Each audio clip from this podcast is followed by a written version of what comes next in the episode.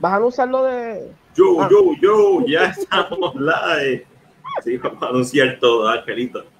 Sorry, estamos sorry. live. Corillo, aquí. Hoy es otro viernes de el podcast Cine PR. Cine PR. No, es que estás emocionado por el Snyder lo sé todo. Nah. Cine PR presenta el resumen de la semana, episodio número 38. Junto a mí, como siempre, me acompaña. Ay, ay, se me olvidó decir mi nombre. Está escrito, pero para la gente que nos está escuchando por Spotify, Angelo, y Angelo. iTunes, etcétera, Angelo Davis. Y así, Conmigo. Swadi Crap, Swadi Crap. Muy bien. Como todas las semanas estamos hablando de las noticias más importantes en el mundo del cine, series, streaming services y esta semana hay un par de cosas de qué hablar, pero primero me gustaría hablar de ciertas noticias de Puerto Rico en la industria ¿verdad? del cine y específicamente quiero hablar que Cinepatio y Don Frappé se unen para traernos un autocinema en Añasco. La gente de Cinepatio está expandiéndose, ya No tiene Todavía no entiendo si es que van a llevar al cine un, un día o es que van a crear un como el Pues- de Nahuabo. Eso me tiene completamente pues, ¿sabes confundido. La semana que viene le va a poder preguntar eso al creador de Cinepatio, Carlos L. Morales, porque lo tenemos en exclusiva aquí y nos va a dar las primicias de lo que es Cinepatio, nos va a hablar de Cinepatio y los futuros proyectos, así que pendiente el viernes que viene, porque vamos a estar hablando con la gente de Cinepatio. Y también queremos ¿verdad? anunciar que este domingo a las 2 de la tarde, hora de Puerto Rico, Ángel, que sea, ¿cuál es esa hora? Atlántico, ¿verdad?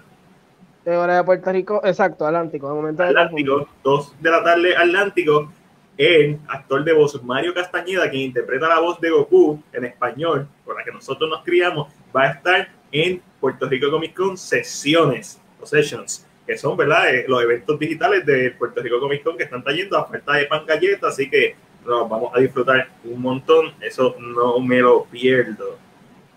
Y antes de empezar, también quiero hablar, recordarles que un día como hoy, hace tres años, se anunció oficialmente el Dark Universe de Universal, donde iban a haber interpretaciones nuevas de los Universal Monsters, entiéndase Drácula, la momia, el hombre invisible, y debut y despedida, porque la momia fue una, una leña con Tom Cruise, y se acabó el universo. Y, Y no- Y no dio pie con bola, mi gente. No dio pie Este con bola. quiere tratar de ser Marvel y no, y no puede.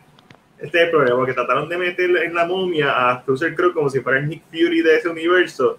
Mano, y la cagaron, pero a niveles... No, es que eh, realmente, eh, realmente lo que sucedió fue, eh, yo entiendo que es Tom Cruise metió las manos, cuando Tom Cruise metió las manos, dañó toda la historia, quería hacer un misión imposible, eso no iba a ser, ah, so I think, yo pienso que fue Tom Cruise, para mí. Ángel, fanaticada, pum. Oh, ah, gracias, gracias. Esa es mi bebecita, esa es mi bebecita. Todas las bebecitas de Ángel pueden pasar por aquí y saludarlo. Así que eso está súper bien. Pero eso, ese universo prometía, porque además de Tom Cruise tenía a Russell Crowe, ya mencionado, que va a estar en la película Un Hitch, que la vamos a ver pronto, a lo mejor en los cines. Eh, Javier Bardem, que es una bestia actuando, Johnny Depp, El Redimido, Angelina, Angelina como la novia de Frankenstein y Sofía Butel que hizo de la momia. Y el concepto de traerla a la momia no fue malo, fue como tú dijiste, la influencia a Misión Imposible de Tom Cruise como que dañó y no, es que no, eh, no, eso, yo creo que ella, eh, Sofía, hizo un trabajo buenísimo. Sí, Con, o sea, lo, con lo que tenía hizo un buen trabajo. Para mí mi problema es Tom Cruise. En esa, en esa película mi problema es Tom Cruise. no, definitivo, Tom Cruise quiso hacer la película demasiado acción. Eh, ve, misma me saluda a mí porque a Betty te ve todos los días. A mí me ve todos Ah, los días, todos los días. Hace calor, mi gente, tengo este gorro puesto. Me dijeron que me lo quitara, pero no puedo porque tengo una peluera. Esto de los barberos. Complicado, complicado. Y como todas las semanas vamos a empezar hablando de lo que vimos. Ángel, empiezas tú, empiezo yo. Eh, pues yo no vi mucho, pues voy a empezar yo para poder por ahí continuar. Eh, vi contigo Maleficent 2. Este, Igual que yo no lo había visto. Me vimos Maleficent 2, muy buena, es una película que es, es entretenida, es mucho mejor que la primera en mi opinión. De acuerdo. Eh, y ayuda a la primera como a, hacer, a que sea más congruente un poco también. So Sí, que es buena. eleva, eleva la, la, primera parte, como tú dices, porque la primera parte uno va esperando, tiene las expectativas de ver un reboot, una reimaginación del cuento de La Bella Durmiente, y hace eso, pero tú sabes, tú sabes qué esperar. Esta segunda, tú no sabes qué esperar, y Angelina Jolie es tan perra en este papel. Este papel le queda tan perfecto a Angelina, que yo quiero ver a Angelina en todo lo que haga de aquí en adelante, como siempre, pero como que Sí, como que ella, ella, le queda también a mí, de verdad que. Y Angelina ya no está actuando como antes, por no, decirlo está en, en, la, en la dirección también. Pero qué trabajo. Eh, ¿Qué más vi? Vimos también de Goldfinch. Diablo, qué clase. The Goldfinch es un mes, es un reguero de películas. Eh, entiendo. Idea. Entiendo que, como le dije a bien trataron de adaptarlo bien fiel para evitar eh, problemas y eso como que dañó el flujo de la película. Era interesante lo que querían traer, pero sí. Eh, es el tipo de película que yo veo con un 25% estando en el teléfono y no me arrepiento de estar en el teléfono, porque tú la escuchas, tú sabes de qué está tratando, pero la, la trama no se mueve, tú no sabes qué está pasando y por más que tú la estás viendo es como que es bien lenta y entiendo que es mejor como, como novela que como, que como película. Y, Exacto. Y, y fácilmente hay arcos de historias que yo hubiera eliminado por completo para enfocarme en otros aspectos del filme, eh, no me gustó, de Goldfish. ¿Y qué otra cosa he visto? Porque, ¿verdad? Hay unas cosas en mi mente en estos momentos. Eh, eh, pero además de eso, he estado viendo lo mismo que vi la semana pasada. Sigo viendo BLs o lo que son dramas tailandeses de Boys Love o Nene. Eso es todo a... Eh, eso es escrito por mujeres. Eso escritos, la, la, mayoría son escritos por mujeres o son fanfiction, son como que... Eh, so, ¿Qué es lo que he estado viendo recientemente? Así, y, Mari sabe, de Goldfinch, para ponerla de fondo full. Eso mismo, una película background que tú como que... Ah, ok, qué interesante. Lo mejor que tiene la película es un, es un, un besito que hay ahí que emocionó. Esa es Miriam Santos, la, esa es mi segunda madre. ¿Cómo está? Gracias por estar por ahí, Miriam, que tu hijo me tiene al palo últimamente, pero lo adoro. Los ahí está Joyce. Pues BLs, lo que he estado viendo son BLs, me hacen daño mentalmente porque son este tipo de cosas románticas que te venden siempre en, la pant en las pantallas y tú ahí, qué relación tan bella y esperas eso en la vida real cuando sabes que esas cosas no pasan. Pero, Pero eso, eso, es parte de la magia del cine, que no nos puedes culpar. Pues como eso fue todo lo que viste, ¿verdad? Sí, no, creo que no vi nada más. Pues, como obviamente ya hablamos de Maleficent, de Goldfinch, empezamos a ver Gold War, pero realmente te tenía que llevar a la casa porque ya el costo que estaba a punto de empezar y es una película eh, ganadora de mejor película extranjera, si no me equivoco, el Oscar es del 2018. Eh, una película que tiene que estar en el mood de verla, tiene que estar en el mood de ver buen cine, cine lento, cine blanco y negro. Este, y yo no estaba en el mood de verla. Eh, pero también vi Scoop, eh, para que ya Ángel nos dio su crítica la semana pasada, yo quería saber, ¿verdad?, qué tanto. Y estoy de acuerdo en muchas de las cosas que, que dijiste es una película que es para niños full, no, no conecto conmigo para nada. Eh, es una película que entiendo que va a ser buen dinero, por ser una película familiar, este, pero no sé si va a ser el mismo dinero que, que Trolls World Tour, porque al ser la primera, como que tú sabes, pico adelante. Es una película que me gustó y por cierto, todo el mundo puede ver, ver la reseña, tanto de, Scoop como de Capone, en nuestro YouTube. Vayan a YouTube y vean nuestro contenido, también los podcasts, o sea, estos live los subimos en formato de podcast en YouTube y en Spotify, iTunes, eh, Google Podcast, en cualquier distribuidor de podcast decente, Anchor, etcétera, etcétera, ahí lo subimos. ¿Qué tal está el trailer de Tenet? Vamos a hablar de eso ahorita, Luis. Vamos a hablar de eso ahorita. Déjame terminar con, con lo que vi. Eh, también vi Man of Steel, con el audio comentario de Zack Snyder, super cool. Uh, comentario de Zack Snyder, sí, que encontré las noticias por ahí de Zack Snyder y manos, tío, ¿cómo te sientes, Martín? Normal. Eh, y vi Superman Red Son. Mano, Superman Red Son, Ángelo, si no las viste, ustedes, si no la han visto, una película animada de un el story, o sea, una historia, ¿qué pasaría si cualquier evento, en este caso, ¿qué pasaría si Superman hubiera caído en los años 30 en Rusia durante la época de la Unión Soviética. So, ¿Te gustaría ver a Henry Cavill haciendo de, super, de, de Red Zone? 100%, igual que Gotham by Gaslight, así de buena está la película. Esto, Ellsworth Story están mejores incluso que las mismas películas animadas, sin contar Flashpoint y Apocalypse War está muy buena, pero Superman Reson está en la freaking madre, altamente recomendada. Y. Y, y. Que estaba leyendo los comentarios. Están hablando ustedes aquí. Voy a ponerlo. Envíame la lista, necesito ver cosas nuevas. Sí, sí, es que o mientras tú hablas un poquito, pues yo le contesto a unos cuantos pa. No, muy bien, muy bien. Y vamos a hablar del trailer de Tenet. Eso está en la sesión de Coming Soon. Tenet. Ángelo, ¿tú no viste el trailer de Tenet? Lo vi porque dije, para quedarme callado en el podcast, pues, ¿qué voy a hacer? Ok. Eh, interesante. Lógicamente no vamos a saber lo que es hasta que hagamos la película. Es muy interesante, es, muy atractivo. Eh, la duda que siempre tuve, y se lo mencioné más bien, fue que en Interstellar eh, lo que se planteó, aunque son dos películas diferentes, pero por ser el mismo director, en Interstellar se plantea, eh, ¿verdad? Que el tiempo no puede ir para atrás, que se puede estirar, que el tiempo puede como que, pero no puede ir hacia atrás. Aquí pues vemos, entendemos que existe algo, no es, no es tanto viajar en el tiempo, es más inversión de, de como de cosas. No, o sea, tiene que haber un límite, es lo que, lo que uno entiende por el, eh, no sé si obviamente, me imagino que no, la reacción de Jeremy Jans del trailer. Él dijo algo bien interesante y es, obviamente, hablando de lo interestelar que me estaba escribiendo ahorita, es que el tiempo se estira o se achica, pero no va para atrás. No puedes ir al pasado, porque tú no puedes alterar un dado, un hecho, que es lo que pasó.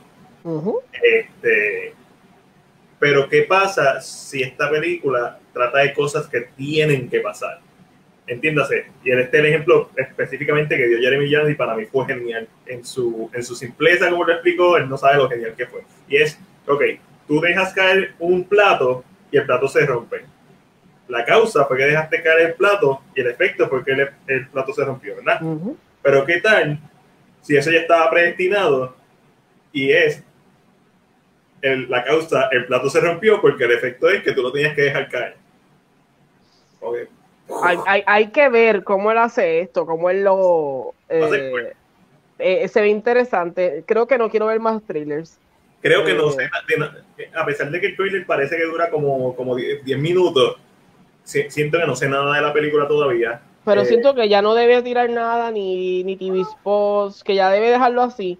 Es muy interesante, quiero ver qué va a hacer. Eh, pero, pero, siendo muy claro, salga esta película, yo no la voy a ver el primer día que salga, porque uno, se va a llenar el cine, la gente va a estar y yo no estoy para involucrarme en... Ah, so que la veré, la veré, no sé cuándo la veré. Eh, sí, con el hijo de Denzel Washington que la partió ahí, nos escribe Luis, se ve súper interesante eh, en Nolan, porque ahí sí, Marino escribe también que se ve súper interesante. Y y a pesar de que ya lleva dos trailers, todavía yo no sé de qué trata la película y eso es lo genial de, del poder que tiene Nolan. Muchas películas te chotean en el trailer de qué trata. Ya hemos, hemos visto dos trailers y yo no sé de qué trata. Tengo una idea del concepto que quiere traernos, pero no sé de qué trata. Exacto. Ah, lo, lo, lo base que sabemos es que están supuestamente que Tenet es una organización que está tratando de evitar la tercera guerra mundial. Es la base de lo que porque cuando el personaje, y pues esto puede ser engaño, pero cuando el personaje del hijo de Denzel pregunta eh, que necesita saber a qué se está metiendo, ella le dice, pues estamos evitando que pase la guerra, la tercera guerra. So, ¿cómo esto va a play out? Este, si esto es algo que nos están dando nosotros como fanáticos para que, como que caigamos en ese mismo juego y después nos sorprendan. Let's see. Veremos a ver. Es Nolan, so merece que vayamos a verla. Eh, Robert Pattinson y John David Washington la rompen, pero a mí lo que me interesa es ver a Kenneth Branagh y, y obviamente Michael Caine, aunque posiblemente Michael Caine en papeles de tres minutos y ya. y, y, habla en una mesa sentado y se acabó. Ahí salió Michael Caine. Adiós. En Interstellar tampoco es que hay muchas escenas con él, pero Michael Caine siempre la, Michael Caine siempre la rompe y Robert Pattinson se espectacular en esta película. John David Washington también este, Tenet, Warner Bros. metiéndole este año. Sí, exacto, como el Snyder Cut que se lo dio al público al fin. Yay. Pues además de ese trailer, también vimos, eh, tú viste, yo vi uno, yo vi el de Relic, el de horror. Yo lo vi, pero sin audio. Ah, te lo perdiste, porque no tiene jumpscare ni nada, se nota que una película bien atmosférica, bien... Mano, se, eh, como dice el trailer, es como que el concepto de, de, de Babadook y Hereditary, de horror real, que el horror, cuando me refiero a horror real, es este horror que, que tú sientes, que tú no tienes que verlo, es, como cuando ella encontró a la hija, que nunca enseña la escena, simplemente tú la escuchas a ella gritar desde el punto de vista del hijo en hereditario, estoy hablando, o de Babadook, que los actos de ella son horribles porque hay un cierto tipo de maltrato hacia su hijo, pero tú entiendes que por todo lo que está pasando y que también que el hijo no es nada fácil. Es espectacular, se ve, es espectacular, tengo muchas expectativas para esta película. Pues, vi ambos, vi el de Relic, como dije, lo vi sin audio. Eh, dije, sin audio se ve interesante, súper interesante. El audio hace mucho por una película, pero visualmente, cuando una película visualmente sin audio atrae o te llama la atención mucho más, eh, es, impresionante. So Relic lo hace, no sé si la vaya a ver, pero, pero sí. Eh, con, eh, viendo lo que dice Sin Mari, exacto, él, no quiere que vaya a streaming, él la quiere llevar al cine. So, si al final de cuentas no se logra una cantidad de números que él quiera o que el estudio quiera, se va a tener que empujar de fecha. Sí, sí. Eh, Nolan está en una posición en donde ahora mismo él es posiblemente el director más influyente o con mayor poder en la industria del cine completa, mundial. Eh, y eso no significa que sus películas sean las mejores del mundo. A mí me encantan todas sus películas, no las interpreten, pero no estoy queriendo decir simplemente la posición en donde está, una posición de poder. Y él, Tenet, es una película que va a estrenar en cine, punto. Sí, él, no va a él no va a dejarla caer. Eh, o sea, no una de dos. Porque Exacto. no, no, en cine. Es, es yo, yo siento, yo siento que ya yo vi Tenet, pero como estamos en inversión, pues a lo mejor. Se, me olvidó que la vi. A lo mejor puede ser. Todavía no sabes que la has visto. Eh, entonces, hablando sobre el otro trailer que teníamos, el trailer es de una película con Elizabeth Moss. Eh, entiendo que es una película para Hulu. Eh, no, yo no entendí muy bien el trailer, no sé lo que está pasando. Pareciera que ya está. exacto, pareciera que ya está escribiendo un libro. y al final le pregunta: ¿y qué le pasó a la, a la chica, ella le dice se volvió loca. Porque hay como algo de locura, es como que... Ay, no sé, es como... Uy, eso está interesante lo que escribió Luis Ramírez. Poder Batman, espacio interestelar, realidad Inception, como la gemas del infinito. Prestige mente, memento tiempo. Eh, eh, mente, mente, memento, tiempo, tener. Hmm, las piedras del infinito ahí Luis Ramírez haciendo una referencia. No te creas que. ¿tú te crees? no me digas que tú crees que no la iba a adivinar. Claro que a las gemas del infinito. Muy dura esa referencia. A mí, poder, poder Batman, no sé, pero. Ese Batman maybe no. No, exacto. Ese Batman siento que no. En los demás sí, pero ese Batman yo no siento que sea poder. Pero a lo mejor es fuerza de voluntad a lo que se refiere. Bueno, poder Bane. Bane tiene un poder inmenso. So, vamos a este, Full Batman. Me gustaría verlo otra vez. De pronto viene la película de Robert Pattinson. Correcto, y también viene, y como pudimos ver, Ben Affleck subió una foto de, de su Batman recientemente. Este, en otras noticias, Michael Bay eh, va a producir una película sobre el coronavirus. La misma se va a llamar Sunbird y se va a desarrollar dos años en el futuro, en donde eh, el virus todavía continúa, a pesar de que han cerrado, abierto, cerrado muchas veces, ¿verdad? Eh, eh, lo que estamos haciendo ahora mismo, que estamos encerrados en nuestras casas, pero básicamente es como un, un what if. suena interesante y obviamente se están aprovechando de lo que están pasando. Exacto, hay, que ver. Hay, eh, lo, lo, el problema que yo tengo con estas películas que son así como que post something es que Estados Unidos siempre es el héroe en las películas, lo que... Ya es como que es como un trope, un cliché que existe, lleva tanto tiempo corriendo y siempre Estados Unidos es el héroe, siempre es Estados Unidos. So, aquí en esta película sale un soldado, salvan el mundo, wait for it. So, no sé, veremos a ver. Entonces, Eh, yo creo, como Force of, como Force of Nature. Alguien por ahí que quiera hablar de Relic. Déjame ver. ¿Quién quiere hablar de Relic? ¡Ave María! El gran Chris aquí. Pero Chris, ¿por qué te fuiste? Chris se, asustó, dijo, dijo, espérate, no, que yo no quiero estar aquí después. Bien, no tenías que estar, no tenías que estar listo. Pues vuelve Chris para hablar de Relic un momento. Chris, ¿dónde estás, Chris, por favor? ¿Cuál es mi Batman? El de Affleck. Sí, eh, posiblemente. Yo pienso que, el de Affleck es excelente Batman. Este, Chris, ¿cuál es tu Batman favorito? Eh, estoy aquí, ¿verdad? ahora sí, ahora sí. ahora eh, eh, creo que Ben Affleck. Ben Affleck, pues nos vamos unánime. Ben Affleck es mi Batman favorito. ahora, mi Bruce Wayne no es Ben Affleck. No, y pienso que es porque no hemos tenido el suficientemente, no tuvimos el suficiente tiempo para ver a Ben Affleck como Bruce Wayne para mí el mejor Bruce Wayne, hands down, fácil, es, Christian Bale. Christian Bale para mí no es Batman, es Bruce Wayne. Como que esta mentalidad de, y cuando tú escuchas las entrevistas de como especialmente en Batman Begins, como él trabajó el personaje, es tan deep, pero nunca trabajó el personaje de Batman, él trabajó siempre el personaje de Bruce Wayne. y eso es espectacular. Pero sí, Bruce Wayne Bale, eh, Batman Affleck.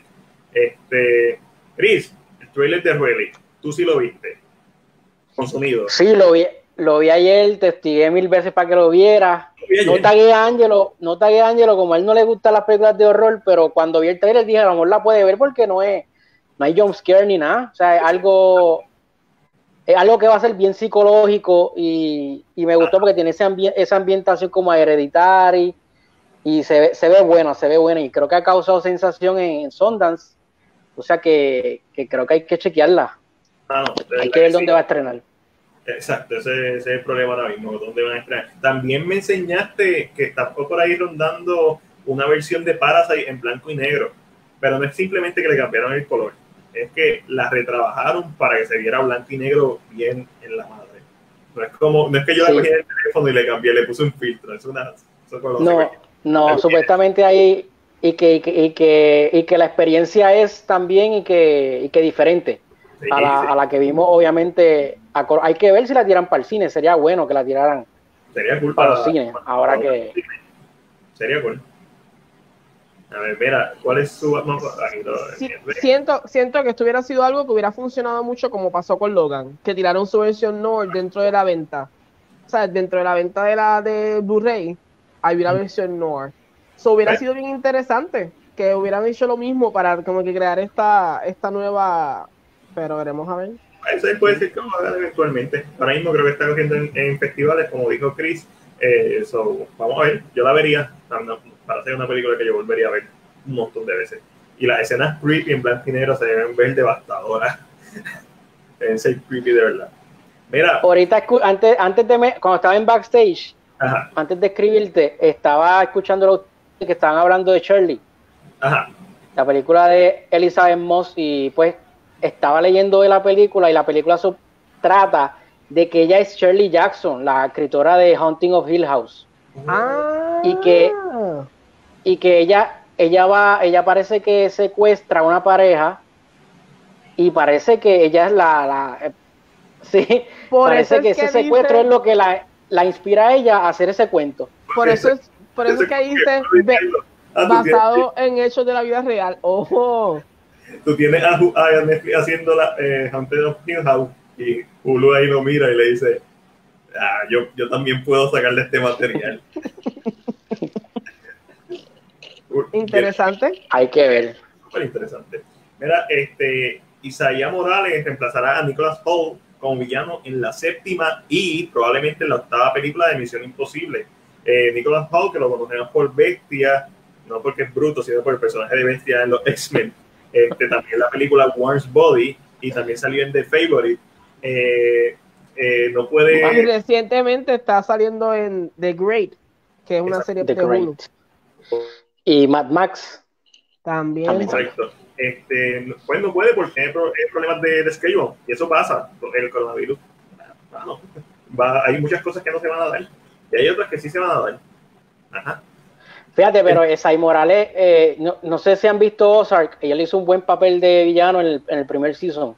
Ah, no, estoy loco que yo creo que, le, que que le, va, le va a quedar bien.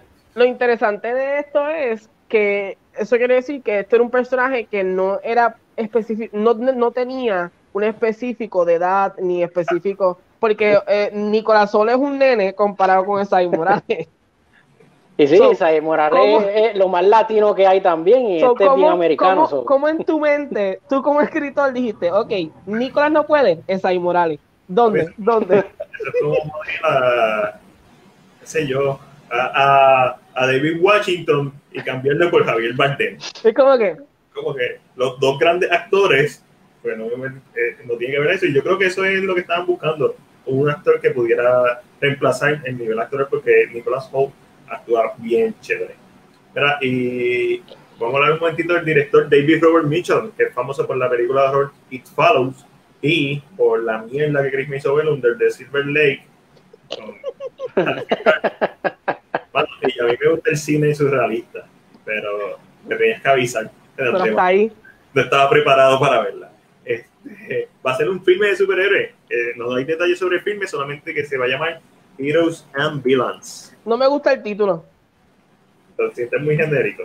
Eh, no, es que este título ya yo lo he escuchado anteriormente en Once Upon a Time. Salió una vez, se habló de un parque de Disney que era de villanos y ese iba a ser el nombre. Eso se escucha demasiado genérico para tal vez lo que quiera hacer, maybe funciona, pero el título se escucha como un juego de cartas.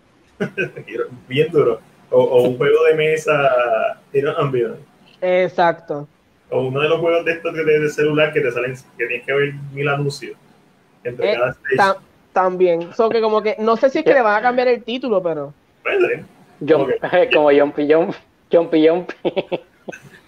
Yo, no hablen de eso, que yo tengo gente molesta en Facebook porque Ay, pero vamos a hablar entonces de Ryan Gosling, vuelve al espacio con, el, con la película Project Hail Mary de los escritores y directores Phil Lord y Christopher Miller, famosos por 20 Jump, 20 Jump Street, 21 Jump Street y The Lego Movie. También ellos creo que son famosos por no terminar la película de solo. También. También, ¿verdad? Eso. Pues ellos fueron los escritores de 21 Jump Street, no necesariamente, no sé si fueron los directores. Este, so, y la película va a tratar de este astronauta que tiene una misión en solitario para salvar la Tierra ya sabemos que va a morir al final. ya, sabemos que, que va a ser candidata al Oscar porque no hay más nada. Ah, por, por efecto especial y mezcla de sonido. la categoría por sonido. Mano, de verdad. Todas las películas de espaciales siempre están nominadas a sonido y normalmente es bien merecido. El año pasado vimos a Astra con, con Brad Pitt, y para mí esa es una de las películas más infravaloradas del año pasado. A mí me encantó estoy loco porque ahora no a ver las tiendas, aunque yo he ido a Walmart, pero no he comprado películas para comprarlas. Astra, Astra fue la película que yo no quería ir a ver y la película con la que salí más complacido de ver. Claro, sí.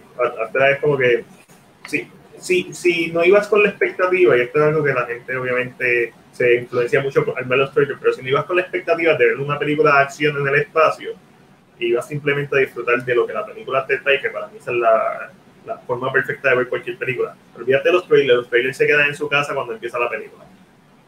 Mano, yo disfruté tanto lo profundo y la introspectiva que hay Astra. Pero, no sé. Ah, ¿Tú llegaste a ver Astra? Pues te la, no. recomiendo. la recomiendo. Bien buena. No. pero viste First Man. Sí, First Man sí. Yo no he visto First Man. Ah, pues la vio porque Ryan Gosling sale, pero como Brad Pitt está viejito, no la vio a mí First Man me gusta mucho, a mí First Man, ya. Tengo que verla entonces, porque es la única. Yo tengo, eh, obviamente, yo amo Whiplash, a mí me gustó mucho La La Land, y, pero he visto First Man y también me la ha recomendado todo el mundo. Todo el mundo que yo aprecio la opinión me la ha recomendado. Entonces, sí, que, eh, eh, a mí me gustó, a mí me gustó. Es que yo fui sin saber, como que sabía lo que era, pero dije, la voy a ver porque... y me gustó, me gustó. Era eh, Netflix, Avatar, y no James Cameron, Avatar, The Last Airbender, The Last Airbender, uh, Airbender, eh, Airbender. Eh, está en Netflix, completita, para el que no la ha visto. Este, también tengo eso es durísimo. Eso dicen, eh, en un pana, Adriana Arroyo, que siempre me ha dicho que la tengo que ver. Es y Naruto, pero Naruto está difícil meterle el diente. Aunque hay listas de, de cuáles episodios no ver, y aunque te ahorras, aunque no tienes que ver como 200 episodios de filler, como que la tienes que ver como 400 episodios. Está, duro. pero lo, lo, sorprendente de este tipo de. Lo sorprendente de. Oh, de, de, que haya subido es que estuvo el número uno, unos muñequitos que llevan más de cinco, de seis años. Eh, Así de buena Así de buena y, y, eso como que vamos a ver, este, esperando la película, si vuelve a salir otra. ¿Tú te imaginas que tu única experiencia viendo Avatar sea la película de M. Night Shyamalan? Tiene que ser horrible. Porque hay gente que la, la primera experiencia de ver Death Note fue la película de Netflix. Para mí, exacto, mi caso. Wow, devastador. Es como que. Yo también. mano, cuando el anime es tan bueno, la, ok, este es el ranking, te pegó la mejor. Netflix, película de, de, Netflix. Eh, versión live action japonesa. Anime, manga. El manga está en la freaking madre. So, yo realmente sabía lo que era porque conocía el tema ya. Pero mi primera directamente viéndolo fue. Era y, y Hannibal, por fin, llega a Netflix en junio 5, la serie de Hannibal con Matt Mikkelsen. Mano, yo quiero que hagan, estoy luego de que hagan una serie así, estilo precuela, porque ya vimos Bates Motel. Eh, Rosemary Baby tiene también una serie. Hay una serie El Exorcista que funciona como una secuela. Eh, está Hannibal, que funciona como una precuela y eventualmente llega a dos de estas películas. Estoy loco de que hagan algo de Crystal Lake, o sea, Camp Lake Jason, o, de Elm Street, o sea, eh, Freddy Krueger, pero no como las series que salieron en los 80, 90, que eran antologías, que no ellos salían, en la de Freddy, Freddy salía presentando y that's it, era como un of the Crypt, that's it, no eran historias de Freddy, creo que había okay, okay. Y Friday the 13 tuvo una serie, pero era lo mismo, era como que anthologies, no tenía que ver nada con Jason Borges. So, que como una serie que toque tal vez sus pasados antes de. Pamela Borges, exacto, una serie. Y eso siempre se ha dicho que se quiere hacer, explorar el pasado de Pamela Borges, eh, Borges específicamente. Pero nada, pero por lo menos Hannibal la voy a poder ver. Esta es una de las series que está en mi lista de ver. Es buena, es buena. mi, mi, problema con Hannibal, y esto se va a escuchar raro, so hold it, people, cuando lo diga. Mi problema con Hannibal es que tú como que, como que tú chipeas, yo en personal, como que ship el personaje de, de Hannibal con el, el, detective. Y como que, lógicamente, tienes que tener en mente que Hannibal como que es bien enamorado, por decirlo así. Es como bien, y más con el otro actor, como que crean como esta química que tú dices. Hay demasiada química. Porque tú sabes qué es lo que está haciendo, tú sabes quién es Hannibal, tú sabes lo que, tú sabes lo que está pasando. Sí, sí, Pero a base de eso, como que te dice, y como que como lo envuelve y tú, Dios mío, ¿qué está pasando? Me estoy volviendo loco aquí. Pues mira, este, también para Netflix, esto es para junio 12, eh, tener la película nueva de Spike Lee, que se llama eh, The Five Bloods. No vi el trailer, no lo quiero ver, esa es una de las películas que yo no quiero ver el trailer, quiero ver la película. Vi. Spike Lee a mí a veces me encanta, a veces me, a veces pienso que se sobreimpone su mensaje social eh, sobre la película, a veces que su mensaje social está en la madre, pues eh. lo vi cuando me cuando me enviaste en la lista, ¿verdad? De lo que íbamos a hablar. Eh, lo vi porque no lo había visto antes. Se entiende que sí, el mensaje social va a estar, pero creo que este, esta película también va a tocar mucho el efecto de la guerra en la persona. Oh, porque creo, creo que vamos a estar brincando entre ellos viejos y ellos jóvenes. So, creo que esta película, aunque va a tocar un poco bastante el tema social de que son personas. ¿Cómo es? Exacto ellos, ellos están regresando a Vietnam en la película. Eh, y va a haber un va a haber una parte que va a ser con un poquito de acción porque se nota en el trailer sobre específicamente esos momentos. Pero siento que va a tratar mucho de eh, qué, qué pasó en Vietnam y cómo ellos en su vida regular volvieron otra vez. Lo cual es interesante, es un tema que yo siento que siempre se debe tocar. Muchas veces la gente le encanta las películas de guerra, las adoran, ay, qué película, pero no a veces no vemos tantas películas como la que hizo Ben Affleck, este, eh, la de Frontier, Frontier. Que toca un poco lo que es el PTSD, que es algo que realmente es muy real, existe hoy en día, y como que ese tema. Siento que siento que va a ser bastante interesante. Es de Netflix, o ya yo pago Netflix, no es como que estoy perdiendo mucho. Creo que hay una, creo que hay una serie, no sé si es si trabaja con eso, pero yo creo que sí es de la de Homecoming. La de Homecoming, que no sé si es Julia Roberts la que hizo el primer season. Creo que es de eso, creo que es de eso. Que es la de Amazon. Sí, esa misma, que ahora salió la segunda. Ok, that's nice. Esos son temas importantes que se mantengan frescos en la mente. Eh, bien importante mantener esos temas. Eh, hablando también de, no tanto guerra, pero más espionaje, el thriller cubano, La Red Avispa, también llega a Netflix en junio. Este, el elenco está la madre, Penélope Cruz, Edgar Ramírez, Gal García Bernard, Wagner Murray y la bebé, Ana de Alma. Ana de Alma que está con Ben Affleck, que regresa en el Snyder Cut. Yay, yay. y trata sobre una mujer piloto cubana, una mujer de un piloto cubano que se ve envuelta en una red de espionaje eh, procastrista de Fidel Castro en Estados Unidos. Vamos a ver a Fidel Castro, ¡yay! No sé, puede ser. Mira, pero también en Netflix, Netflix está un fire. Netflix está soltando todo el material porque ahora viene HBO Max y... Ellos saben. Está, cagado. Están que no saben ni qué hacen. Papi, no es lo mismo, Disney Plus no tiene material original, pero... Y, y, y, literalmente Disney Plus no venía a competir, era HBO Max. So, ellos están que... Papi, ve, mira, hablando de las cosas que van a tirar, en julio 10 sale The Old War, que es la película de Charlie Theron sobre este grupo de personas que aparentemente son inmortales y se han mantenido eh, salvando el planeta durante la historia y reclutan a una nueva persona que tiene estos mismos poderes, pero ahora con este mundo que está tan expuesto a la informática, básicamente lo que dice el trailer es que, ya no podemos estar en la sombra, porque... En cualquier, en cualquier lado le tiran una foto y se ve que como que los están buscando. Se ve que ya los están buscando. Lo que encuentro bien interesante de esto es que uno, no sé que no van a morir, eh, pero que esto, esto es un tipo de, película que si funciona, puedes hacer precuelas en otros tiempos, porque ellos llevan, ellos son inmortales.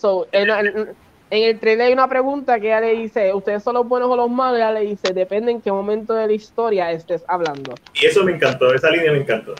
Este, y también se ven en el trailer escenas en el pasado, posiblemente en, en el Wish Home, colgándola, metiéndola en un una de esto de tortura estilo de manín de Iron Man.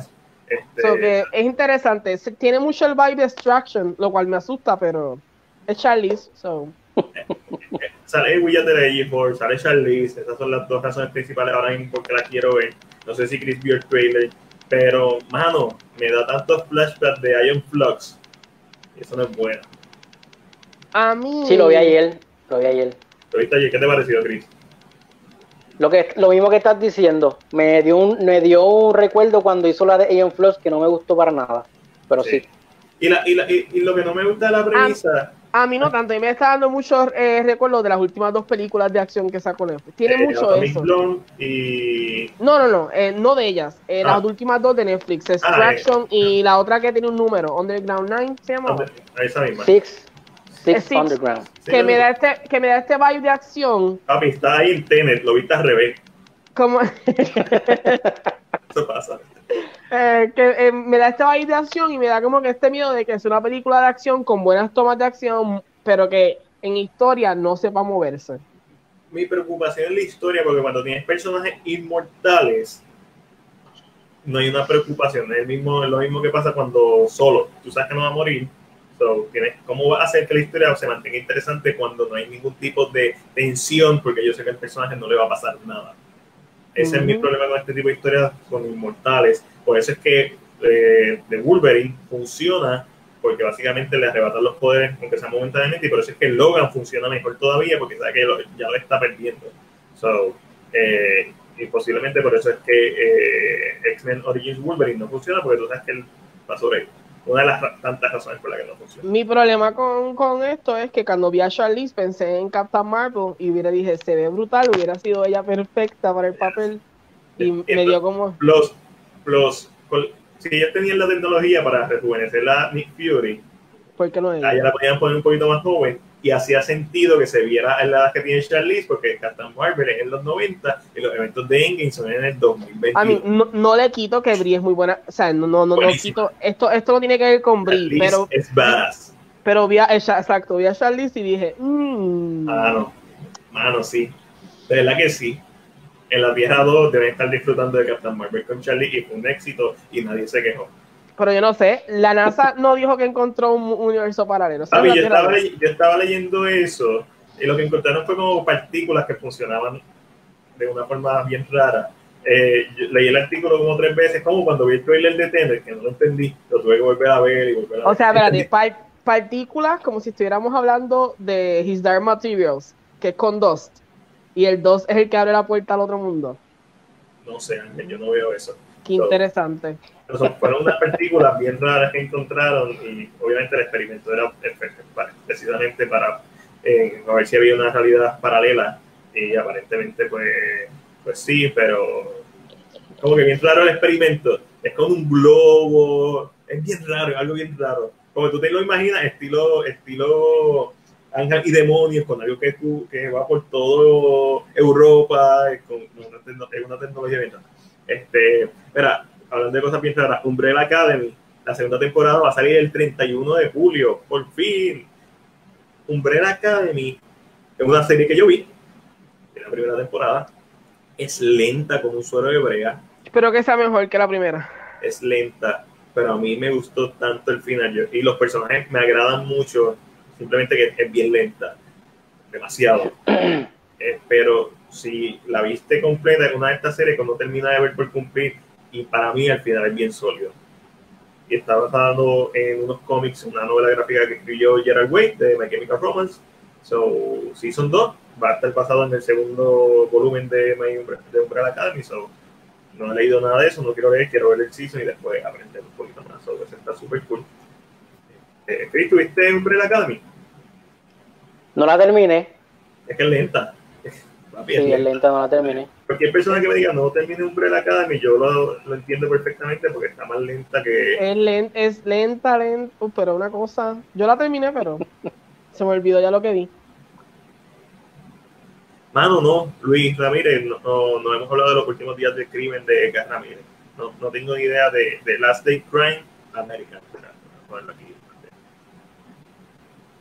No, no tengo idea. Esa viene pronto para Netflix, creo que no me equivoco. ¿Viste? Por eso es que Chris está aquí. Porque él, es el especialista en Netflix. Él es, el especialista en todo. Mira, y, ahí seguimos con Netflix, porque Netflix está on fire. Gentify fue renovada para una segunda temporada. So, súper contento por eso. Eh, la tengo en la lista también de ver. este, de la serie. Y me siento bien orgulloso de esta serie. So, una serie de latino en Netflix, dando caña. Una de las, una de las que no fueron canceladas. So, eso deja mucho que decir. Y para terminar con Netflix, eh, La Casa de Papel, la temporada 4 elimina cuatro de sus personajes favoritos de la gente. Lu, Elite. Elite. Elite. Yo, yo, dije, se queda por ahí, pero déjame dejarlo un momento. Ay, una mierda. Lu, Carla, Nadia y Valerio. Ok. Que se vio el peo. No sé porque, hay una, porque va a haber una temporada nueva. Eso es lo primero. Es que se graduaron. No, yo veo Elite y yo pienso en, en Rebelde pero es que no la necesita, o sea, tu, tu serie se mantuvo bastante bien porque el crimen, como que podías usar el crimen. So, ¿Qué vas a usar ahora para impulsar? Eh, sí, puede ser como How to Get Away with Murder, pero lo que hizo How to Get Away with Murder es que en una misma temporada habían dos misterios corriendo para poder mantener la serie siempre. Porque si no, se, e, en esta, el mismo crimen de la primera temporada estuvo corriendo. Tres corriendo. Hasta, ¿Y qué tú vas a hacer ahora por una cuarta temporada? no me que va. de este Reason Why que a este le gusta. Sí, Dios, es, la, es verdad. ¿Cómo la Es que yo no. Es, Porque yo entiendo que el primer season, por, por ser algo no necesariamente nuevo, pero nuevo en el formato de serie, trata un tema fuerte, pasan cosas fuertes, tiene algo fresh, tiene como que esta eh, bondad de ser, o bondad no es la palabra, pero al, ser novedoso, pues atrae. Pero ya cuando hace una segunda temporada y hace una tercera y sigue estirando el chicle, esto es lo que pasa con esta serie. sigue que son series, son series que tienen su fanbase y, y pues, aunque Elite sea una leña, porque esa última season fue una leña, fue tan leña como para cancelarla. Ah. Tiene su fanbase y, y, pero el problema de esto es que el fanbase más grande de Elite en estos momentos es Carla Esposito, que no va a estar en la season nueva, Lu, porque es el mejor personaje que está en la season 3, es Lu, Eh, Valerio, que trajo algo completamente nuevo y lo vas a sacar. ¿Y quién más no va a estar? Eh, Nadia. Nadia, que eh, me está dando los personajes que no me interesa una pizca de lo que vayan a hacer. O sea, no, es que no entiendo. Si cuando yo empiece esta season, porque lo más seguro la voy a ver, porque como siempre hay sexo, y yo soy así, ¿sabes? Una mujer caliente. Eh, cuando, cuando, perdonen a todos los niños, pero a esta hora deben estar durmiendo. Eh, cuando salga el trailer, si tú me mencionas que, que alguien se va a vengar por lo que pasó en la Season 3, ya me perdiste de, porque me está tocando, es la misma base del tema, estirándola como un chicle viejo. Pues lo mismo que hicieron porque el lo mismo que hicieron con 30 Reason porque el trailer es el trailer se supone que fuera el Season 2. Listo, una pregunta, ¿qué tú tienes de fondo? Look Up. Ah, vis a vis, que la estaba viendo. Ah, vis a vis. bien, Sí, literalmente, o sea, es, como que el, yo vi el trailer de 13 Reasons Why, yo dejé de ver la serie ya. Yo creo que lo único que vi fue la primera temporada. Y, y el trailer es como que, ah, hicieron esto, ahora alguien, se viene a, ahora, alguien viene a vengarse porque es lo que sabemos que va a pasar. No lo puse aquí en, el libreto, pero también Spaceport viene para Netflix. Esa, sí que la quiero ver. Esa la quiero ver, se ve tan graciosa la serie. I love Steve Carell. Yo, yo de odiarlo pasé a amarlo.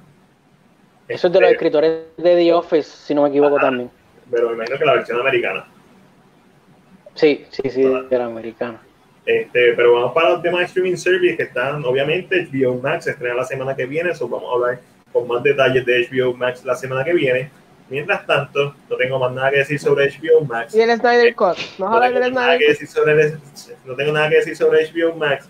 Eh, Apple TV Plus eh, compró los derechos del filme Greyhound, Greyhound, que es una película escrita por Tom Hanks, basada en una novela, whatever, en militar. La película se supone que salió en el cine con el coronavirus, pues tú sabes. Compraron los derechos, aparentemente le dieron un par de millones largos. Eh, Chris, ¿cómo va en Defending Jacob? no he visto, estoy, no he visto el de hoy, pero estoy al día. No he visto el de hoy. El de hoy no es el último. Son ocho, son ocho. Hoy es el séptimo, si no me equivoco. Eh, eso quiere decir que el libro lo partieron en dos, lo más seguro. Mano, yo tengo un hype por lo que tú me dijiste del final. A mí, yo tengo una idea de dónde va a, yo tengo una idea de dónde va a acabar esta season. Si es que se mantienen cortando, si cortaron el libro en dos. Tengo una idea, pero veremos. Ok. Cuando lo veas me puedes escribir porque lógicamente puede ser que lo cambien esto, pero yo siento que el libro es muy bueno para que lo cambies. Tiene, es muy, está bien estructurado para que le hagas un cambio. Puedes hacer algunas cositas, agregarle unas cosas, pero tiene que veremos a ver. Pero cuando lo termine, me escribe y me dice, ah, pasó esto. Yo te voy a decir, ok, pues dejaron el libro a la mitad, mira, lo partieron así. Pero eso es bueno porque entonces le voy a sacar una segunda temporada. Exacto. Eso está, chévere. Mira, y qué bueno que Chris está aquí, porque esta semana Empire Straight Back cumplió 40 años. Chris, ¿qué se siente que tu película favorita haya cumplido 40 años? Empire Straight Back. ¿Qué clase ¿Tú has visto, lo más seguro? A, mí me gusta mucho la primera, honestamente. Pienso que Empire Mira, pero yo, yo, yo prefiero la primera. Lo mejor de ver Star Wars es cuando cierro los ojos y me duermo. se nos fueron los, se nos fueron los, seguidores, Los fanáticos que teníamos se fueron. Después estamos en meeting, después estamos en meeting y estamos preguntando por qué se fueron los seguidores. Pues por este tipo de cosas. Después, después, después, te, después envían, después pregunto por qué diantres nos quieren cejar la paz. Era que nos enviaron un, yo, Ángel, yo creo que tú sabes, nos enviaron un email de que nos iban a cerrar la página eh, de CinePR, una cuenta de Gmail, un email de Gmail como si nosotros hubiéramos nacido Facebook, qué sé yo. Facebook, arroba Gmail, algo así. Y yo, yo, ya. Que nos iban a cerrar la página ayer, ayer.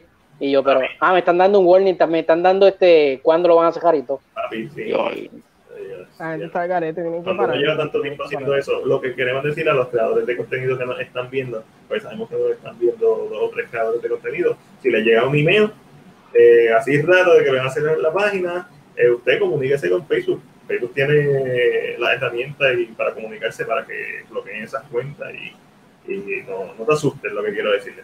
Algo, algo que no sabía, algo que no sabía, que Hilary fue la que lo, lo descubrió, fue que si Facebook te envía un email, en el mismo, en el mismo Facebook te sale un, una, una, opción que te dice que si ellos sí te han enviado un email, y ahí se supone que te salga el día y la hora que te enviaron un email.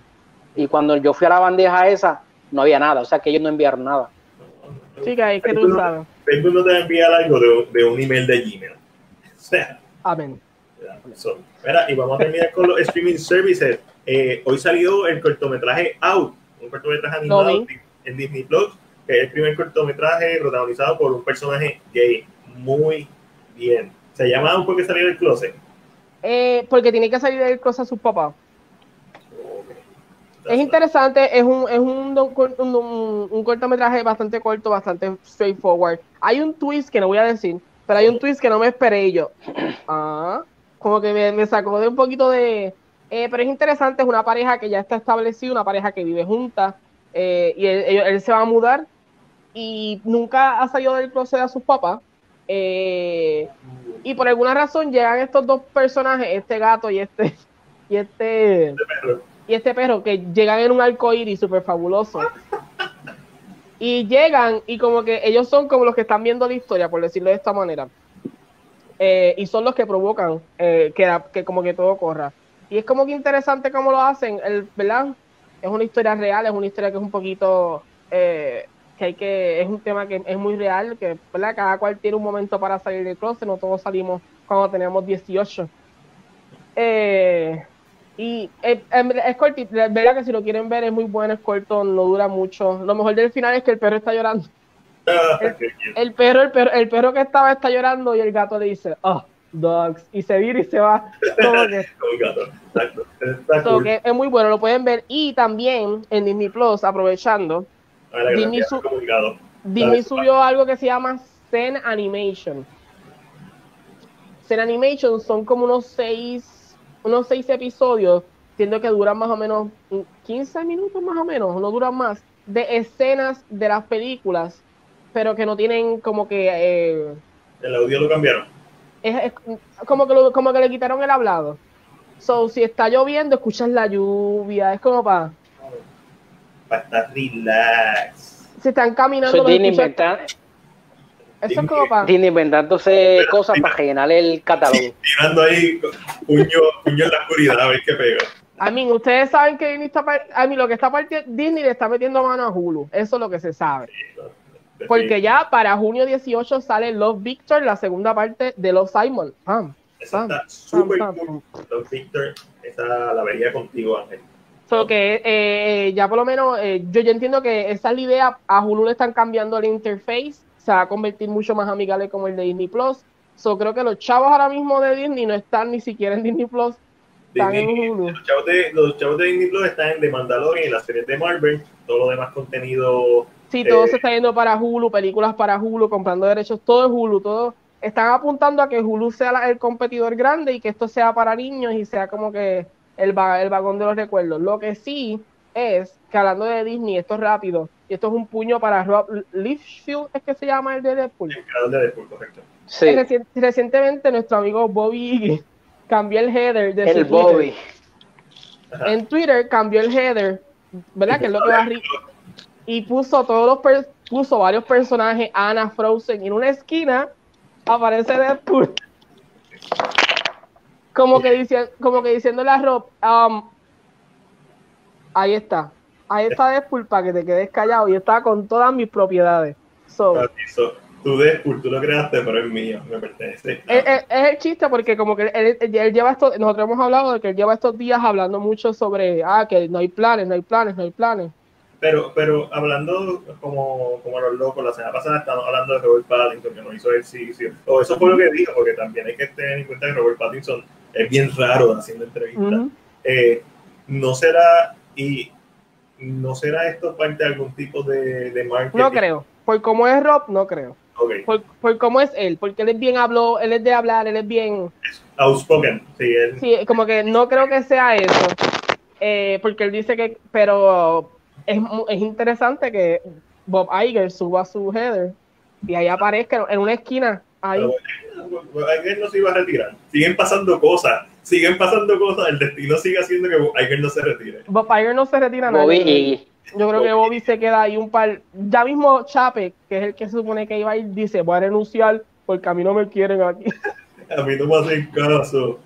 Mira, vamos a terminar esto con la esquina Marvel y el Rincón DC, donde hablamos sobre las noticias de tus series y películas favoritas de superhéroes de Marvel y DC. Esta semana está bien cómoda, solamente tenemos una noticia y es que la actriz Ruby Rose abandona el papel de Batwoman. Y así, el Snyder Esa es la noticia de esta semana. Eh, no se sabe Tanta, tanta, no puedo creerlo, no puedo creerlo. Tanto que habló más bien del Snyder Cut y hoy no quiero hablar del Snyder ¿Verdad? E, exacto, sí. Oye, el, el, el, Snyder Cut no existe.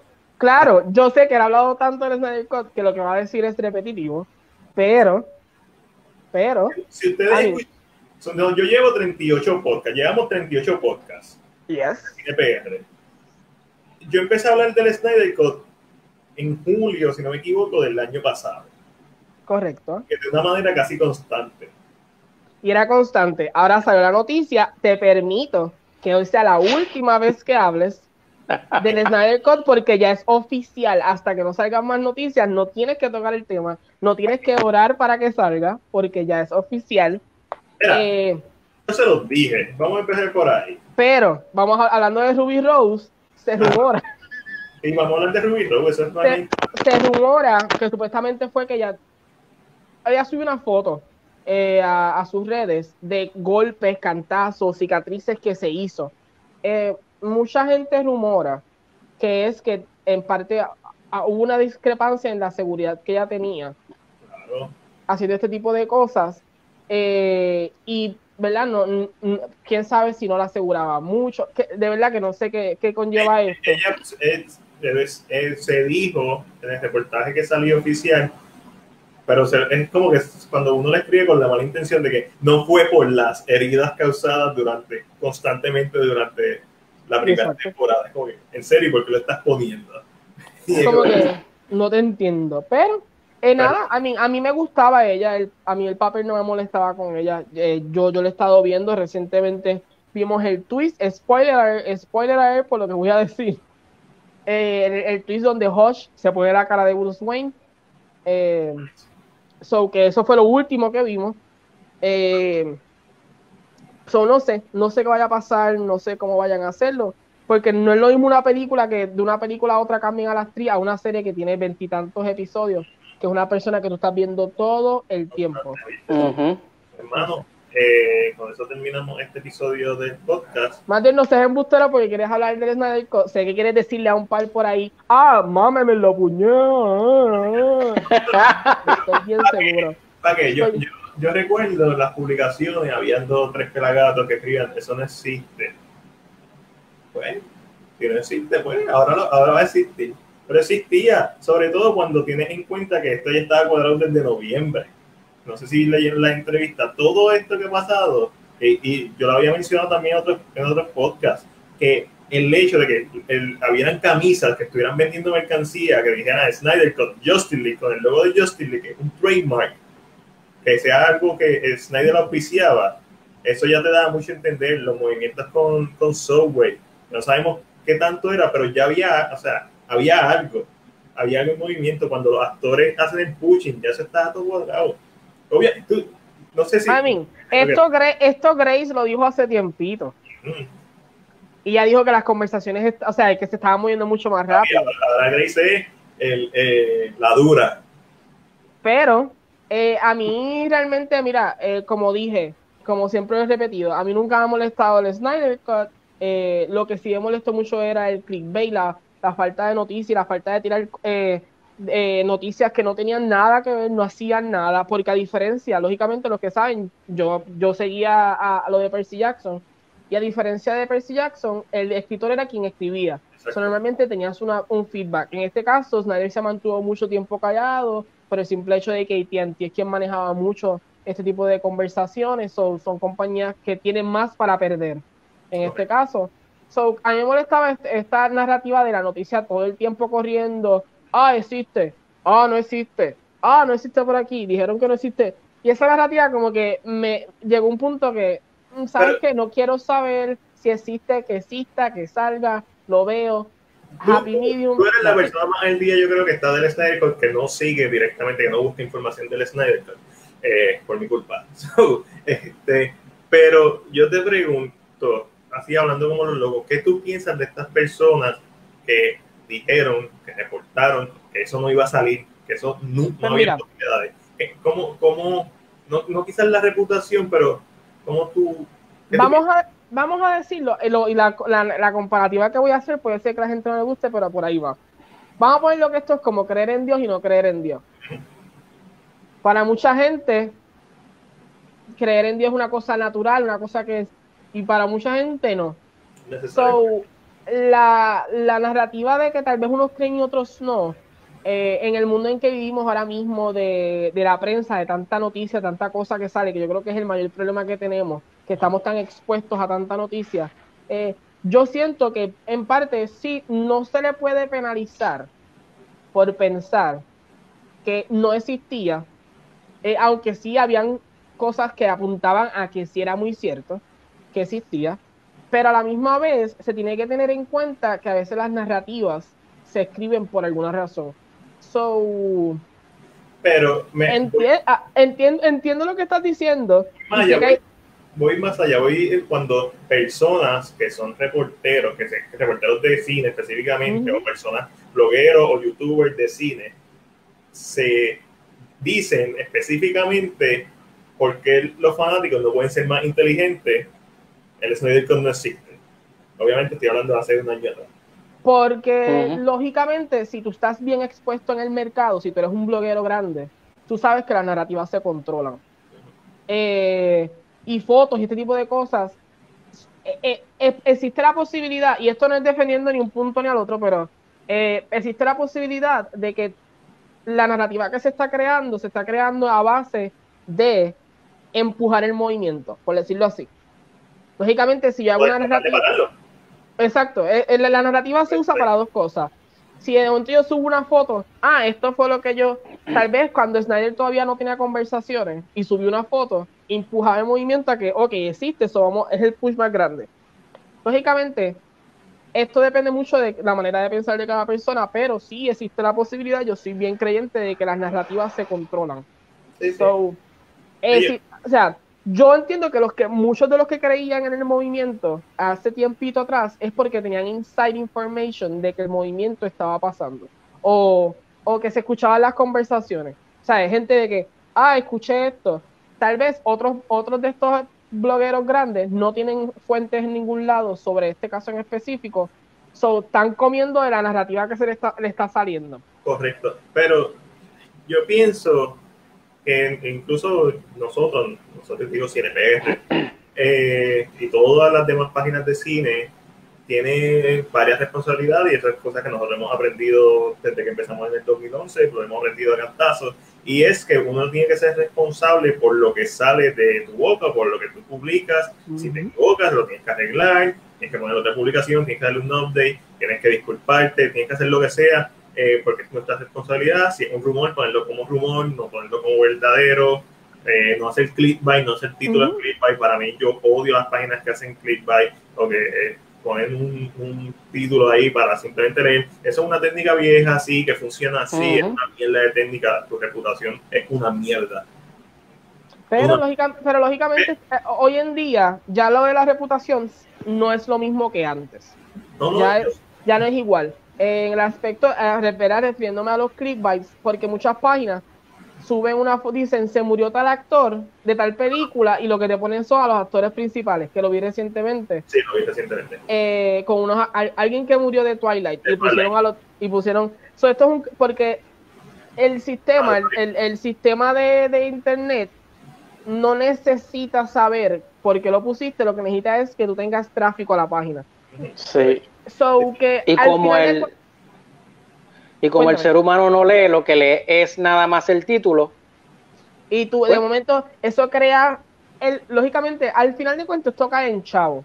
Es el dinero quien está manejando. So, hoy en día, hoy en día específicamente, yo entiendo que las noticias ya no son lo mismo de antes, ya todo cambió, hasta prensa grande, prensa, canales de prensa grandes se han dejado llevar por la narrativa So, con el movimiento, eh, yo lo que me siento bien orgulloso del movimiento es de los primeros, los que primero empezaron. Eh, sí, que al principio lo más seguro estaban locos para el carajo, porque salió, o sea, su deseo salió de ellos, no había confirmación de que había algo grabado para el comienzo, por decirlo de esta manera. Eh, y qué emoción deben sentir ahora sabiendo que sí es posible o que sí lo lograron. yo entiendo, yo entiendo que esto es otra cosa que, que yo entiendo que se debe aclarar. Mucha gente está hablando que ver el David Ayer cut, que ver. Yo entiendo que Warner Brothers se va a aguantar un poco, porque tampoco significa que tú le vas a dar todo lo que pide el público. porque si fuera así, que entonces Warner Brothers, porque lo voy a decir ahora mismo, me haga la season 8 de Game of Thrones otra vez, puñeta. Perdón, perdón, perdón. Yo había escuchado de que George Lucas estaba trabajando. Me lo llevé al pecho, perdón. Oíste, algo de que, George Lucas estaba trabajando como que como, si estuvieran haciendo. Sí, pero, pero hacer un recon, que fue lo que hablamos la semana pasada, es más fácil que recrear algo que ya está completamente hecho. En el aspecto de Snyder, eh, que es lo que pasa con Snyder, vamos a ver dos películas completamente diferentes. Misma premisa, eh, diferentes diseños de personajes. Exacto. Oye, Chris, eso, lo de, Stephen, lo de Stephen Wool es oficial, porque yo sé que ese diseño de Stephen Wool es el original que Zack Snyder quería hacer, pero yo no sé si lo va a hacer. Yo sé que parte del dinero que le está dando HBO Max y Warner Media a Snyder es para efectos visuales, para hacer reshoot. Pero mi pregunta es, eso es muy poquito. Si la película está casi terminando, es muy poquito. Eh, no, lo que pasa es que si tú me estás diciendo que tú vas a hacer esto, o sea, según lo que yo he escuchado, es que le va a agregar como o sea, si lo haces una serie, tienes que llegarle sobre tres horas más. No, el Snyder dura tres horas y 34 minutos. Y, cuánto tú te crees que cobra Ben Affleck o Gal por trabajar? Recuerda ¿O tú te crees que lo van a hacer de gratis? Eh, ellos ya se hizo la extensión de contrato y recuerda que quizás ellos lo que tienen que grabar son ADR. Ah, y no es todo el mundo. Yo no, a mí, yo siento que esos 30, ¿cuántos 30 millones eran? Vamos, Ahí está el sueldo de toda la Liga de la Justicia. Ahí, solito ese, número a mí no me cuadra. Lógicamente ellos no han dado número y no los van a dar porque eso es algo bien de adentro. Eh, pero 30 millones, se recuerda que ¿verdad? la información que se tiene es que está terminado. Eh, lo, eso costaba un episodio de Game of Thrones. un episodio, un episodio de, Game of Thrones que cueste eh, 20, 30 millones. Seguro de eso. ¿Has visto cómo se ven los dragones en la última temporada y las batallas? creo que los episodios de Game of Thrones costaban entre 50 millones para arriba, cada episodio. Ah, Sacho, si HBO soltó los chavos como si eso fuera un chiste de, so que me hace, se me hace bien, o sea, el, número es medio raro, pero como lo que... es que no sabemos qué tan terminada está.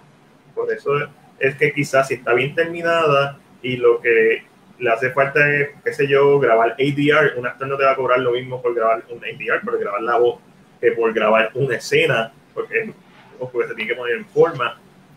Eh, yo creo que es un buen momento para hablar de, de cómo pasó esta cosa, del Snyder Yo estaba viéndolo, estaba más que todo escuchándolo porque estaba trabajando.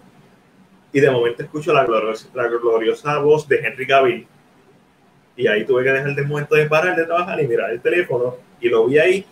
Y ya yo ahí, ya yo estaba seguro de que lo iban a anunciar. Además de que Deborah Snyder en el último acto de Man of Steel entró y se quedó.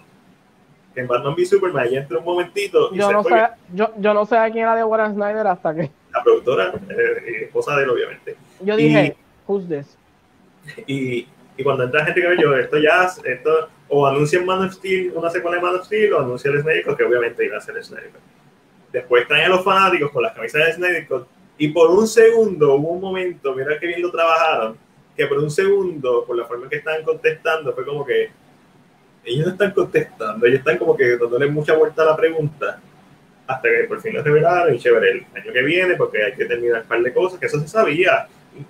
Nadie dijo, yo creo, yo creo que siempre yo mencioné que estaba más de 50% terminado a, mí, realmente, mira, yo como siempre he dicho, a mí no me interesa que pase, que noticias salga, a mí no me interesa nada. Cuando salga, pagaré el HBO Max, porque al momento no me interesa la aplicación. Eh, cuando salga pagaré la aplicación. Sí. Eh, y eso es bien importante. Eh, cuando veo. salga, toda la gente que apoyó el movimiento Apoye la aplicación. Porque si no va- la aplicación. ¿de qué sirve? de que- exacto, no pirate, no le puedas torrent, ve la película en HBO Max, coge el free trial, lo que sea, pero que esos números se, se, se empujen. Hay muchos rumores, obviamente, saliendo. Eh, Grace dijo que ya aparentemente todos los actores firmaron la extensión de contrato, que no es que va a salir una secuela, una extensión de contrato, obviamente, es porque tienen que extender el contrato de Justin League, porque la película se acabó en 2017, ese contrato, y tienen que extenderlo para yo no sé quién hizo esos contratos. Hubieran También, hecho mejores contratos. obviamente nada en Hollywood es gratis, pero también hay mucha buena fe de parte de, de ese corillo. Este, específicamente los actores, y se ha demostrado durante los pasados meses, obviamente hay chavos envueltos, pero hay también buena fe que quizás no cobren lo que cobrarían normalmente, porque básicamente la película ya está hecha. Eh, se dice, hay un rumor, voy a hablar de rumores, que la compañía que contrataron para hacer los efectos visuales también va a retrabajar efectos visuales de Suicide Squad para tirarlo a la misma vez. Ah, no, no, yo no me creo ese rumor. David Ayer está siendo bien vocal, no es estilo Snyder Cut, pero hay Ya, hay porque, porque lógicamente cuando se da cuenta de que Warner me- pues, dice que sí, Y, de- y la de David Ayer no sería tan difícil como la de Snyder, porque la de David Ayer sí está grabada completa.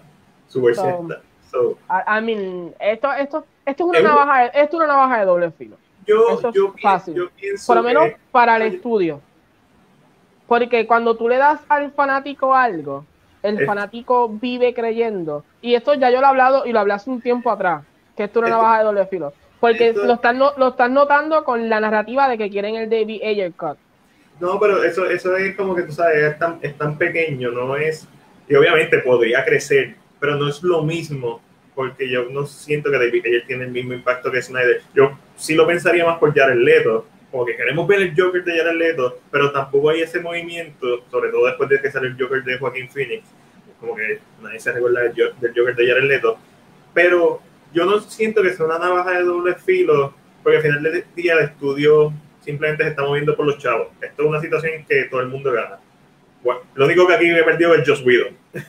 Vamos a ver cuánto. Eh, eh, Esto, esto es algo que cuando salgan. Cuando Porque el, salgan pro- el pro- números, el problema va a estar que si esos números caen cuando salga y la gente se pone a verlo pirateado y, ca- y- y la, la plataforma cae. A mí, el, número, tú como fanático no estás feliz, pero yo como ejecutivo me voy a tirar por la ventana todos los papeles que pueda, porque me voy a eh, pero ese, encojonar. ese es el riesgo de hacer negocio. Pero aparentemente hay una demanda. Entonces metiste las manos, lo dijiste antes de sacar tu plataforma. So, la gente que dijo, la voy a coger por si acaso lo anuncian, no se va a meter en la plataforma, porque ya le dijiste que la vas a sacar para el próximo año. Correcto. So, Eh, el problema con la plataforma ahora mismo, por lo menos en la plataforma, hablo de HBO Max, no hablo del Snyder Cut, el problema está en que si la gente lo que quería mucho era el Snyder Cut o estaba esperando por eso directamente para enfocar sus ojos, tal vez Pero- no van a meterse en la plataforma porque es todo, 100% todo lo que hay son películas que tal vez ya yo conozco, ya yo me las compré, son mías, son no necesito Como Disney Plus. Exacto. Disney Plus, Disney Plus tenía de Mandalorian, yo pagué el free trial y el mes para terminar de, de Mandalorian y después lo quité. Porque no tengo no lo uso, no tengo nada que ver en, en Disney Plus. Pero en, pero en números, en ese aspecto, se mantuvo, porque como que di- dijeron, vamos a sacar esto. Pero cuando tú dices que el Snyder Cut va a salir para el 2021, y si tu mayoría de público lo que quería ver es el Snyder Cut, no van a pagar tu plataforma, porque no Pues- necesitan la plataforma ahora mismo. Pero cuando salga el Snyder Code, ahí es donde viene lo importante de A ver, suscribirse. Si se suscriben, y no Sí. pasa que, que vayan a Xvideos y encuentren lo- lo- los episodios como pasa con todo. So, ahí es donde está la, esa es la narrativa, porque de la misma forma que HBO tenía una serie como ejemplo, eh, Game of Thrones, Game of Thrones siempre fue la serie más pirateada alrededor del mundo entero. Pero la Levi's también era la serie, una serie súper exitosa en HBO. Lo, se- lo segundo, esto, esto parece que lo que están tratando de hacer, hay, que ver dónde va a estrenar HBO Max. Si solamente en Estados Unidos o el plan de tirarlo para el 2021 realmente es porque lo que quieren es tener más, más lugares. Esto, esto, son- o sea, esto es número, aquí todo es número. Qué bueno que el Snyder Cut va a salir. eh, qué bueno que su visión, porque esta no es la visión original de Snyder, como La gente sabe, la gente, ay, la visión original. Esta no es la visión original de Snyder para la Liga de la Justicia, como por decirlo así. La era bien oscura y obviamente eh, él la cambió. Cuando, yo, cuando Batman v Superman eh, estrena, ya había un guion para Justice League. Mm. Y era bien oscuro, era bien dark. So que esta es la visión de Warner Brothers de Snyder. Esta es la visión revisitada de Snyder. es, que he visto por ahí gente como que diciendo, oh, la visión, no se vaya muy lejos porque él tiene un plan mucho más. Sigue siendo no, pero, pero no era el plan original de las, de las películas originales. Pero no sé por qué yo noto que pues, se, se, fue gris ahí. Es que la gente de Ponce, tú sabes, no tiene mucho internet y eso, eso pasa. Ah, wow. So que nada, pero realmente como digo, estoy bien feliz, me siento más feliz por los que estaban desde el principio, eh, los que estuvieron ahí, vieron la lucha, iban a los Comic Con, los que iban con sus camisas, los que pagaban promociones. Esa gente de verdad que siento que eh, hicieron un trabajo espectacular, impulsaron un movimiento que tal vez al principio tenía 100 pelagatos y ahora se convirtió en un movimiento grande. Este, pero sí, yo también, yo estoy bien contento por todos los fanáticos, porque se escuchó porque hoy en día con internet nosotros podemos hacer esto, pero, ah, porque hay, hay, gente que se está montando en el tren. Ah, no, definitivo. Y eso eh, que, ay, que mira, dejen esta basofia porque ustedes ni dieron chao, ustedes no, no se movieron, ustedes no pagaron las campañas, ustedes no ayudaron. So, dejen de estar cantando, dejen de estar cantando la victoria de que hay un hashtag tuyo que lo más seguro no hacía nada. So, eh, pero realmente, eh, yo por lo más que me siento contento es por la gente realmente que empezó el movimiento, los que dieron el primer paso, eso, yo siento que esos son los que realmente se merecen el aplauso, se merecen el, Yo veo mucha gente con esta narrativa de ahora vamos a... Porque una de las cosas que a mí siempre me ha molestado es de, de, los fandoms, esto es básicamente de los fandoms, no necesariamente este movimiento, es todo esta, este sentido de bullying a, a, los que son más pequeños o a los fans más pequeños, a las personas que creen algo y también la toxicidad dentro del mismo fandom. Siempre eso, pues, eso está en todos lados. Y, pero eso es algo que uno acepta. La toxicidad, pues siempre hay uno que o a lo mejor te levantaste mal y, y estás estresado porque no acaban de anunciarlo y estás cranky. Pero hay mucha gente que está como que bien bullying en el sentido como que, ah, eh, eh, darle todos los fans que significa, no estoy diciendo que tú seas un bullying, estoy diciendo que hay gente como lo dice. Es como si... No, es que realmente a mí me puedes decir bully si tú quieres. No, pero, pero, pero, realmente en, en, en de eso de negocios, es, no es, esto es algo que si quitamos que es el Snyder Cut en negocios, esto es algo que no es viable. Esto se convierte en el, el cliente siempre tiene la razón. Se convierte en la misma narrativa. No, no, no, me refiero, no o sea, No, pero, o sea, o sea, en el aspecto de que eh, de que si le das esto a los fanáticos, ¿y qué pasa? Hay, salieron dos noticias recientemente impulsando que un movimiento impulsó a que se hiciera una cosa. El primer ejemplo fue Percy Jackson. Ahora el segundo ejemplo es de Snyder Cut, un movimiento más chiquito que el otro, porque uno es más chiquito que el otro, pero ambos son Sonic. Ah, eh, Sonic son, movimientos que es, es bueno, son buenos porque el público demuestra el poder que tiene sobre los estudios, que eso es algo que siempre tiene que ser claro, pero a la misma vez tú no sabes cuánto el estudio está controlando una narrativa para, que para hacerlo ver de esta manera y crear una confianza de nuevo. Porque en el aspecto de, de Snyder, Warner Brothers hace esto para crear confianza otra vez. De, de eso no hay duda. Si Warner Brothers estuviera un buen standing ahora mismo, maybe era más difícil como que se, el movimiento sucediera. El mismo Snyder lo dijo, él tenía el corte y pensaba que en 20 años quizás alguien hacía un documental. Y sí, lo pasó, con, lo pasó con, con The Donner Cut. Exactamente, con Richard Donner Cut, que hay un documental, por cierto, muy bueno, y están las películas de Richard Donner de Superman unidos. Este, pero yo me refiero a estas personas que siempre fueron, específicamente, y quizás le estoy prestando más atención de lo que debería, que siempre fueron, dijeron que no existía, que después su narrativa cambió a, a existe, pero no está completo, no se puede ver, no es watchable, a, a, después, cuando ya empezaron a sonar que, que, iba a salir, o sea, que empezaron los rumores de fuentes fiables, como que ah, aparentemente va a salir, a, empezar a, a, buscar como que, ok, ya, ya pueden dejar de llorar, este tipo de comentarios mordidos eh, de... Es que no te creas. El, el, y yo entiendo de dónde viene la gente que lo dice. Eh, eh, lo que pasa es que yo soy bien cuidadoso con lo que yo digo, porque yo sé que las palabras son para, las palabras pueden hacer, pero llega un momento que, como tú dices de los fanáticos, llega un momento que el fanático se convierte en llorón. Déjame aclarar. ¿Sabes? Una cosa es que tú creas en un movimiento y tú, como tú, tú escribes en tu palabra, ok, esto es esto, esto es esto. Otra cosa es que tú como fanático te metas a toda página que hay en el mundo a escribir, oh, como sabes, todo el tiempo en, en, en una toma de defensiva. ¿A qué me refiero con esto? Lógicamente, le voy a decir a esos fanáticos, ya tienes el movimiento, deja el drama. Ya, ya, lo, ya, ganaron. Porque literalmente, una cosa es ser una persona que yo creo en el movimiento, veo las noticias que salen, ok, esto apunta que sí, apunta que no, apunta que sí, apunta que no. Pero como tú dices, esto es un fandom tóxico y tú vas a los comentarios de páginas grandes, páginas pequeñas o ahora mismo páginas del Snyder Cut y tú vas a los comentarios y ves a los que dicen, ah, pato, esto huele que no creía. Y son los mismos, son los mismos comentarios saliendo de dos lados diferentes. So entiendo un poco porque la gente puede decirte, ya pueden dejar de llorar.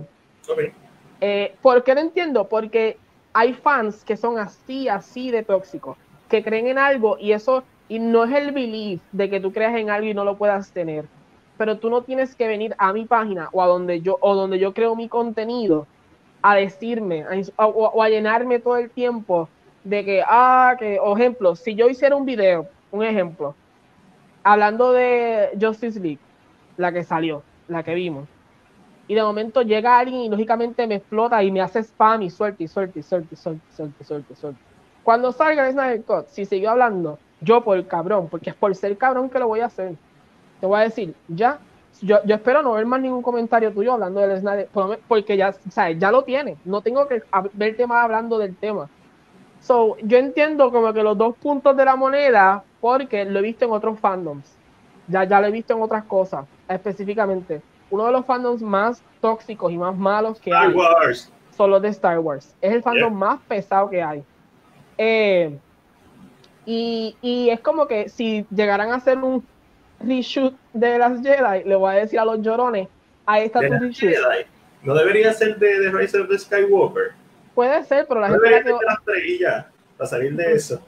A mí, puede ser, pero la gente, pero la gente odia tanto de las Jedi que yo le diría, ya lo tienen, ya, vas a dejar de llorar.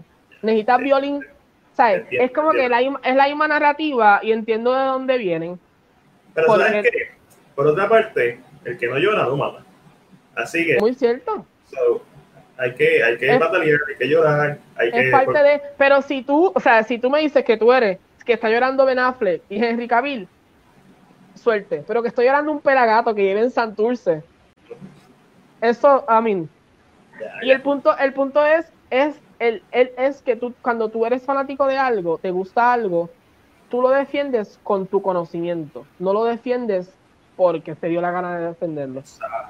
So, yo entiendo que ahí es donde está esta narrativa de que hay muchos fanáticos de que se montó en el tren de odio hacia Justice League porque encuentro bien ridículo que o sea, que ahora están por ahí saliendo videos de la gente quemando la película. Ay, no. Lo encuentro completamente ridículo, lo encuentro completamente infantil, porque uno, ese es tu dinero. Sí, exacto. Tú mismo estás lo que tú gastaste, si no te gustaba, ¿para qué la compraste? Estaban esperando. Dicho eso, hay un meme bien gracioso de X-Men que dice X-Men 1 te amo, X-Men 2 te amo, la Stone está en la esquina. Solita ahí. Solita, a ti no tú para la esquina. no, no, eh, eh, ah, yo no lo, lo, encuentro, es depende, porque si tú lo haces con un sentido de humor, ese tipo de video, como que, ah, tirar el, el, Justin League, que salió en el 2017, al zapacón, es una forma de humor, el, para mí el humor lo tiene todo permitido. Si es en serio que lo estás haciendo... Y lógicamente lo estás quemando, se ve, se ve que estás quemando el DVD. Pero es como que, ok, ya. Eh, eh, I tú lo compraste, tú puedes hacer lo que tú quieras con eso, pero se siente ridículo porque si desde el principio no, no te gustaba. Yo lo tengo, a mí me encanta el, el que tengo de ellos. O sea, no te gustaba, lo dejaba. No te gusta, o sea, no lo compres. Yo siempre le he dicho, Justin League, el,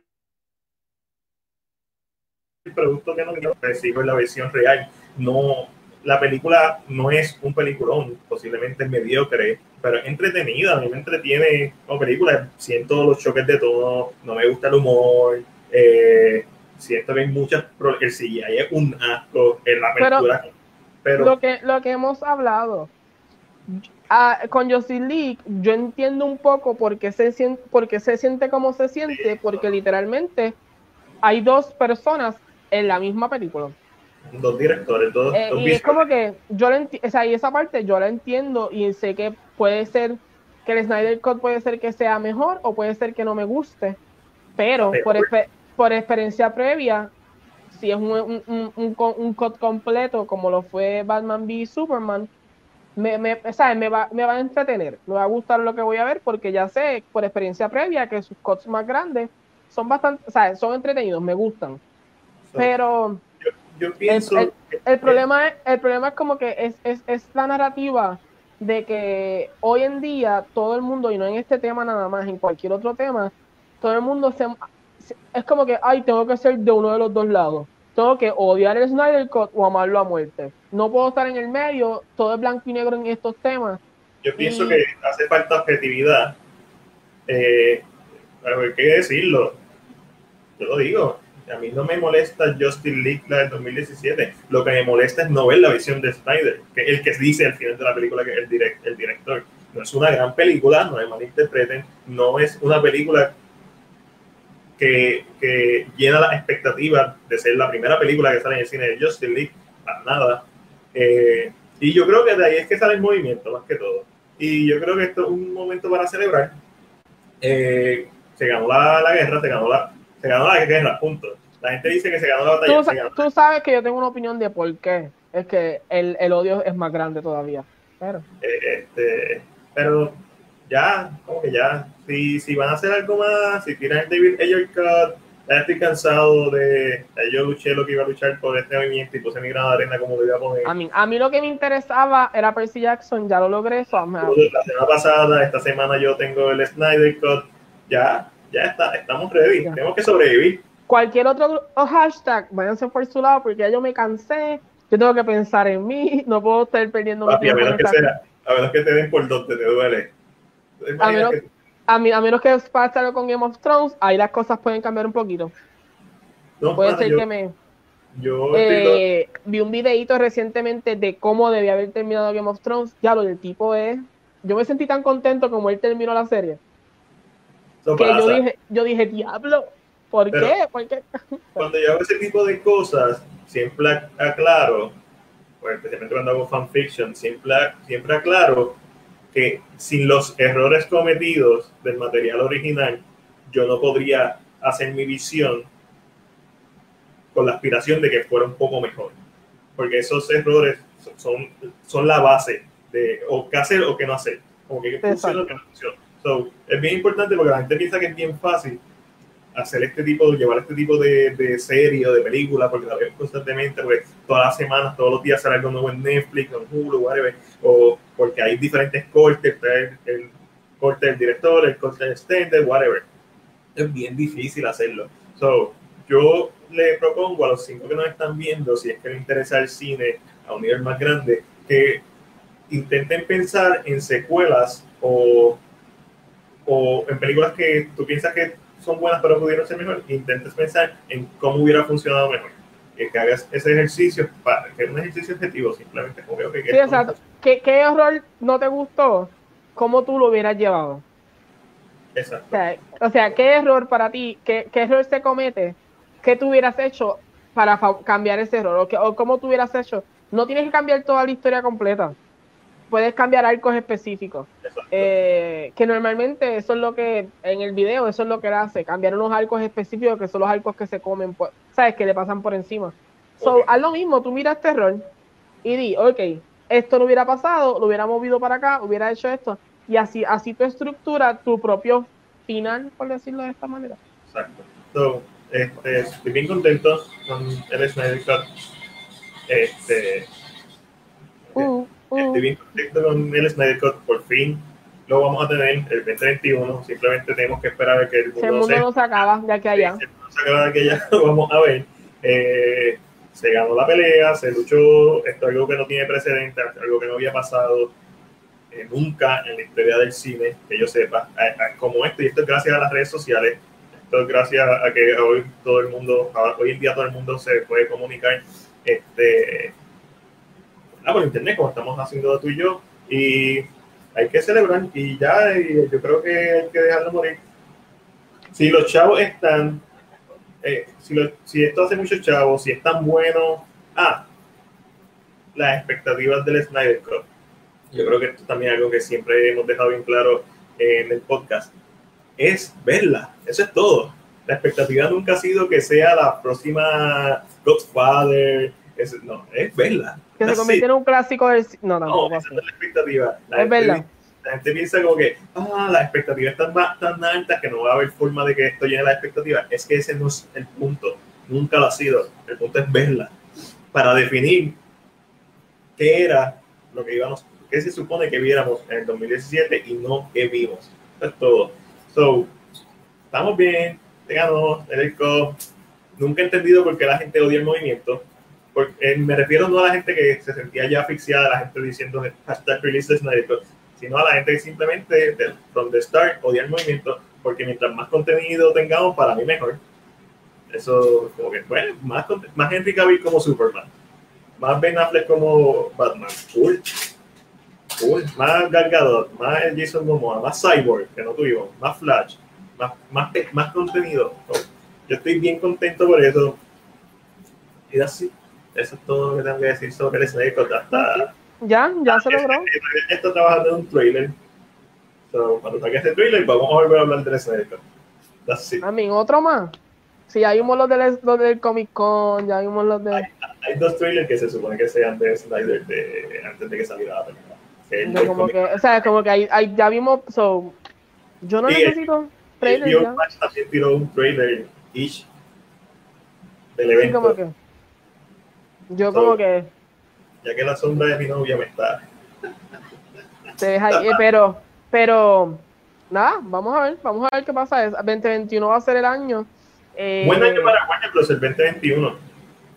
en cuanto a, Yo no sé cómo se van a encontrar con esta idea de cuando la gente vea a Ben Affleck otra vez.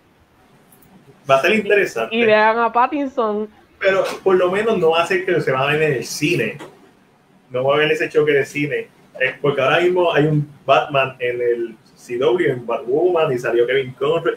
no, pero, pero no es un Batman lo que vimos. Pero el actor ya está confirmado para hacer Bruce Wayne. No, no, no, lo que, no, espérate, no, lo que sucede no es que está confirmado el actor, lo que pasa es que Tommy Elliot se puso la cara de Bruce Wayne. Pero supuestamente ya está confirmado el actor para hacer de Bruce Wayne. Ya, ya lo vimos, ya vimos a, ya vimos a Bruce Wayne, ya lo vimos, pero Bruce Wayne no está. Es Tommy Elliot haciendo. Está hablando de Hush, pero supuestamente ya el actor está confirmado para hacer de Bruce Wayne.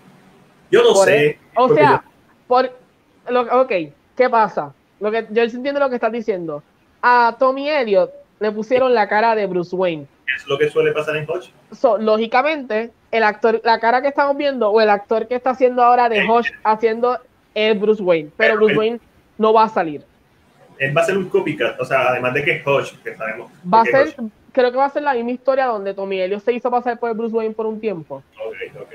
Eh, pero, o sea, pero como tal, Bruce Wayne, Bruce Wayne, no va. Recuerda que como Tommy Elliot es bien amigo de Bruce, sabe cómo actúa. So, literalmente estamos viendo a Bruce Wayne, pero que sea Bruce Wayne, no. Pero sí es el actor que viste. Porque cuando lo le dicen, ah, esta es la cara que tú querías, y cuando se vira, es la cara de la revista donde está Bruce Wayne.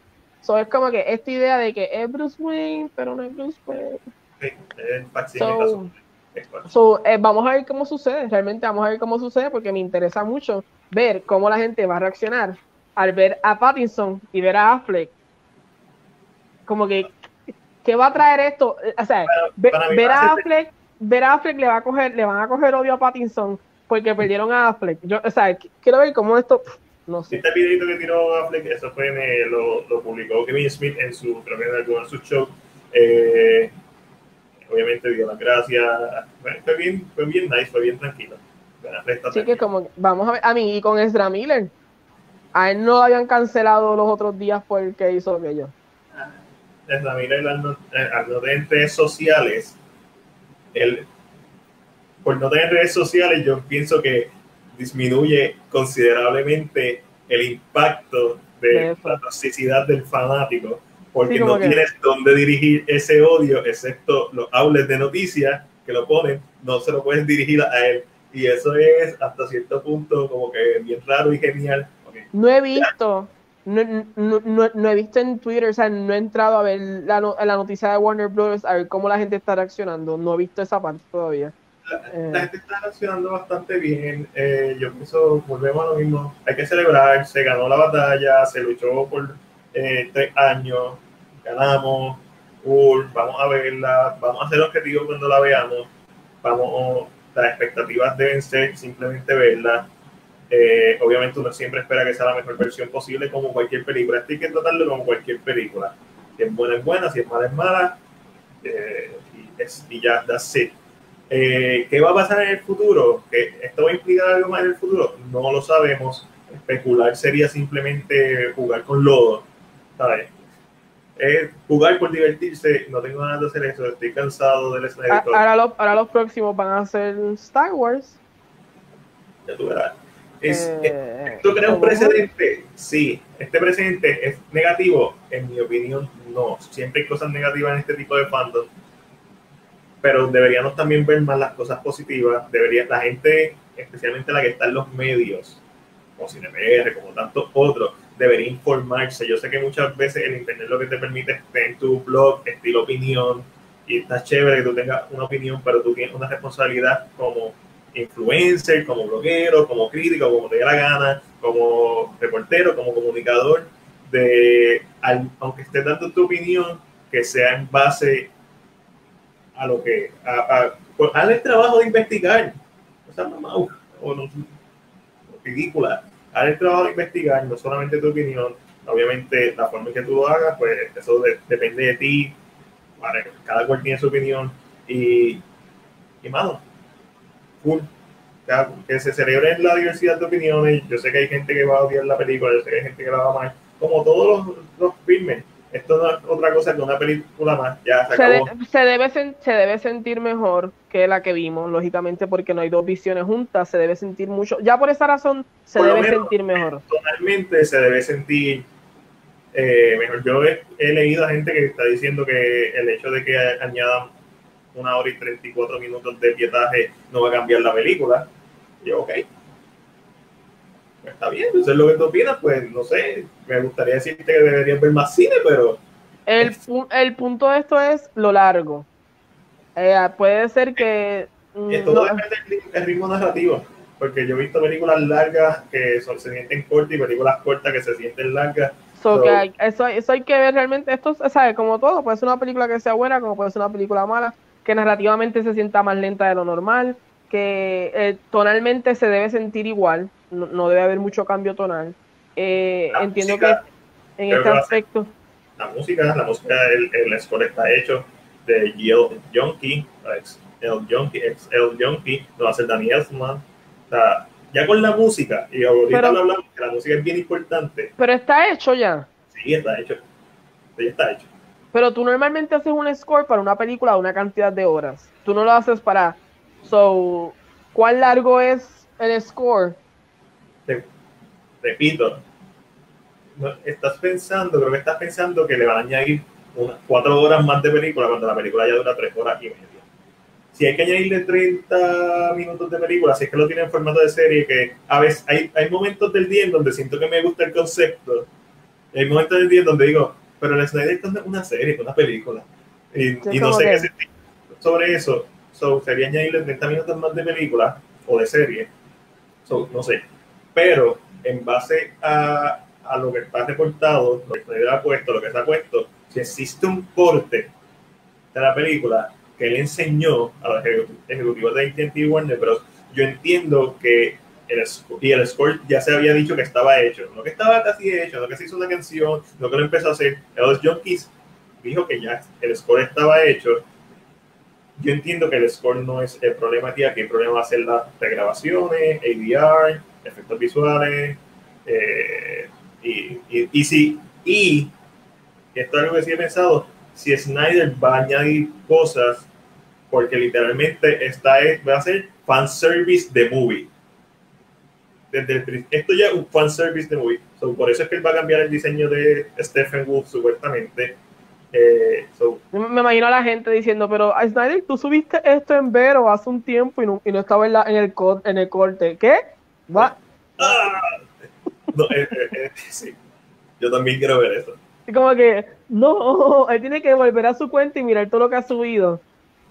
para asegurarse que ponga oh. todo lo que anunció, porque si no, se va a. Se, se El actor que hace de Martian Manhunter, que siempre dijo que él estaba dispuesto a volver a hacer los reshoots, eh, también, se, también se expresó y como que estamos listos para grabar, básicamente, por lo que dijo. estamos se supone que, que, bajo contrato tú siempre estés, eh, o sea, bajo contrato se supone que tú estés, tú estés firmado para hacer t-shirts, no importa cuándo sean. Pero como ya se hicieron. En 2017. Sí, pero esto depende también qué tipo de contrato había. no, no, pero por eso es porque se hizo una extensión de contrato y Grace Randolph lo, lo, publicó y que ya supuestamente todos los actores. Ay, ahora escuchas a Grace. yo no la escucho, simplemente fue que lo pusieron en el chat y fue como que. Pero hay que dársela. Hay que dársela. Ella se mantuvo y es de las personas que, que, apoyó el movimiento, por más mal que me caiga, y al final del día tuvo la razón y hay que dársela. Y ese es otro de los problemas que yo encuentro con la gente que no le quieren dar la razón a los que tenían la razón. no, no, tuviste la razón. Ya, si te equivocaste, te equivocaste. sí, pero yo le puedo dar la razón a quien me dice, ah, mi fuente. Pero yo no puedo dar la razón a una, a una página que dice, ah, yo creo que sí, no puedo aunque tú creas que sí, porque es, es tu creencia. Yo no puedo darte la razón por ser tu creencia. Eh, yo, o sea, a Grace, a estas páginas grandes, yo entiendo que sí, porque se me dicen, las fuentes me dicen. Está bien. Pero si eres como que. Eh, sí, como que es más como que, que tú, yo creo, empiezas con yo creo. Ya ahí, por lo menos de mi parte, yo no te puedo dar la razón porque es tu creencia y yo no eh, yo no tengo que creer lo mismo que tú. Hay que, separar la ficción de la realidad. Habían, habían hechos. Sí, que apuntaban, se apuntaba que se apuntaba que el Snyder Cut iba a salir. Hace tiempito ya se venía escuchando. Desde febrero, más o menos. Se cogió como una, como una fuerza, como un empuje de siete pares.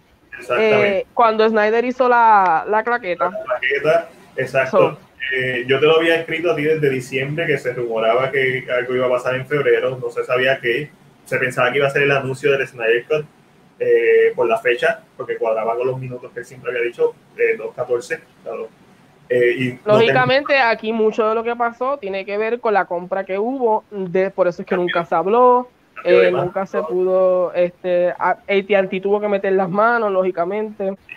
Está, interesante, yo creo que ahora mismo más interesante que el Snyder Cut es cómo todos estos factores fueron engranando, incluyendo el movimiento release de Snyder porque según Snyder fue en noviembre que lo llaman a él, eh, el presidente de, de Warner Bros. creo que para decirle como que, ok, hay una demanda, ya lo notamos, es que qué tan factible es hacerlo. Y desde noviembre ya básicamente había conversaciones. esto está planchado desde hace rato pero a mí, a, mí lo que no me gusta de esto, y esto no tiene que ver con el Snyder Cut, es la burocracia de Warner Brothers. Pero eso siempre ha estado. Eh, porque no lo sentí tan o sea, no lo sentí como con el de Rick, que Rick siempre fue claro en lo que estaba pasando. Aquí era como que yo soy el más grande, so yo te voy a aguantar la boca desde arriba. So, como que no es cuando tú quieras, no vas a decir nada hasta que yo te diga que vas a soltar la voz. O sea, es como que y yo, yo creo que eso era lo que yo te decía muchas veces de Snyder, que hacía concursos y cosas, pero como que... No podía hablar. Como, y esa burocracia es como que, déjalo que, o sea, que de un poco, o sea, que alimente la gasolina, diga, me reuní con Warner Bros. Ya. Sí, ah, pero yo lo dije. no, sí, pero eso fue ya tú que tú mismo pensaste el idea, pero como que no fue de que, esa, y como que no fue, y esa, es como, como que lo aguantaron, le pusieron un bozal y le dijeron, cuando yo te diga, tú vas a hablar. esa es la parte tuya de fanático hablando, te pregunto. Eh, sí, en cuanto a la burocracia de estos sistemas, o sea, lo que es un Hollywood, lo que es esta burocracia grande de negocio. La parte de negocio y de marketing, a mí me parece brillante lo que hicieron. Mm, yo entiendo que no. Yo entiendo que si Snyder hubiera soltado piezas más pequeñas, o sea, piezas pequeñas, en, o sea, no decir, ay, vamos a hacer este concurso, piezas pequeñas, como que me reuní, maybe los retractores del movimiento no fueran, no, no, hubieran sido tan pesados. En ese sentido sí, pero los retractores del movimiento... O sea, y no se hubieran visto eh, noticias como la que salió en The Hollywood Reporter, que él dijo que no iba a salir. Ese tipo de noticias se puede haber controlado de otra manera. Como que Snyder diciendo estos pequeños, ¿por qué? Porque te da un glimpse de esperanza de que me reuní. Ah, o sin una foto, mira, a subir una foto en Warner Studio. No tengo que decir nada, pero estoy en el estudio. So, crea como este glimpse, como que. Mm, mm, mm. Pero no, ellos aguantaron, ellos aguantaron esa boca así, así. A mí me parece espectacular, me parece fascinante cómo lo manejaron. Eh, obviamente teniendo, pensando de noviembre para acá, no de los dos no del 2017. Y yo, y yo entiendo que lo hicieron también para crear. Eh, a, a, mí no, a mí no me cabe la duda que hablando de negocios, Vero está envuelto en la ganancia de. Ah, sí. Porque tú no haces este tipo de cosas, tú no haces estos wash parties sin decir nada, esperando que la, porque lógicamente tú lo haces para que la gente entre, esté ahí, esté viendo, esté esperando, se siente como que esté ahí, aunque no le haya gustado la película, aunque no me guste, aunque no quiera ver eh, Man of Steel, como tu caso, te sentaste, la pusiste, lo tenías puesto, hasta que escuchas a Henry, que es que miras el teléfono. So, eh, eh, eh, es como que en mi mente vuelve a la idea de que, coño, so, al final de cuentas es todo dinero, volvemos a la misma base. So, Vero, Warner Brothers, em, no me, Dios mío, yo no, yo no, quiero yo no quiero saber, yo no quisiera entrar a Wikipedia y ver que Vero le pertenece a AT&T. Si no le pertenece, pues no, no te extraña que pronto le pertenezca. So, es como que está como que, como que yo hubiera sentido que el fanático en parte se merecía de Snyder un poquito más de, pero lógicamente hemos sabido que Snyder Warner Brothers lo manotea como si fuera un perro. Eh, so, eh, como que le hice par de cosas, porque yo sé que él no tiene NDR. ¿Sabes? Yo no creo que él tenga NDR para hablar, que fue lo que yo te dije una vez. Porque no, o sea, si el movimiento no estaba agarrando para ningún lado, porque no se sentaba y decía, pues mira, la película empieza así, así, así, así, porque no, no tengo nada que me cierre la boca, o sea, no tengo, no estoy bajo, pero lógicamente a base de lo que es que tú dices, si es en noviembre, él puede haber firmado en noviembre un tipo de contrato y Warner Bros. le cierra la boca a toda, a toda costa eh, y le dice, tú no vas a hablar hasta que yo te diga que tú vas a hablar. Eh, Todo esto fue fríamente calculado por lo menos desde noviembre para acá me parece genial, me parece eh, que Warner Bros. como manejo pues bien interesante. Esto no, esto, no, esto no fue Warner, esto fue Time Warner quien metió las manos a HBO Max. Esto, sí, ya esto... dije que, no es Warner Bros. quien metió los chavos. no, no es tampoco HBO Max. Este no es todo el presupuesto de HBO Max para esta película. Es, es dividido entre varias sub. sub sí, porque se, se caen. O sea, eh, no hay liquidez si lo paga toda una misma compañía. Exactamente. aquí, aquí hay chavos de AT&T, aquí hay chavos de Time Warner, aquí hay chavos de HBO como cabeza, aquí hay chavos de Warner Brothers, aquí hay chavos de las campañas que tienen que haber hecho, aquí hay chavos de Subway, aquí hay chavos de, de, de, Vero, aquí hay chavos por todos lados. Exactamente. Bien interesante todo, todo esta tecnología del Snyder Cut. Eh, ya, ahora hay que verlo y ya, la se acabó, vámonos, Ángel. Ahora pues, nada, esperar que en otra noticia sale y pues ahí vamos a ver. Exacto, ya, se acabaron las noticias. No más Snyder Costa que salga el trailer. Exacto. Te va a hacer falta, lo sé. No, si, si todo plan, si mi mente corre como va a ir, muchas cosas me van a hacer falta. Estoy bien seguro. bueno, Ángel, Vamos a despedirnos de este episodio número 38 de CinePG representa el resumen de la semana. Gracias a todos los que se quedaron viendo hasta el final, los que se rajaron también muchas gracias, a los que han seguido este podcast desde el día 1. Estamos eternamente agradecidos. Próximo podcast tenemos, no se me puede olvidar aportar los nombres para enviar saludos a la gente que nos tiene de favorito en Spotify. Este podcast lo puede escuchar en Spotify. El domingo o lunes ya lo voy a publicar. So, síganos en Spotify, iTunes, eh, Google Podcast, Apple Podcast, básicamente cualquier distribuidor de podcast nos puede escuchar. También en YouTube nos puede seguir como CinePR Todo Corrido, donde ponemos el podcast, esta versión en video y también ponemos las reseñas, críticas, contenido original en video. Junto a mí, como todos los viernes, me acompaña Ángelo. Yo, pues, ah, como dice abajo, Angelo Davis. Y yo soy Mac de CinePR, me pueden encontrar en Facebook, Instagram, Twitter, YouTube, Spotify, básicamente todos los lugares, cubriendo todas las bases. estoy cansado. Hasta la próxima, Corillo.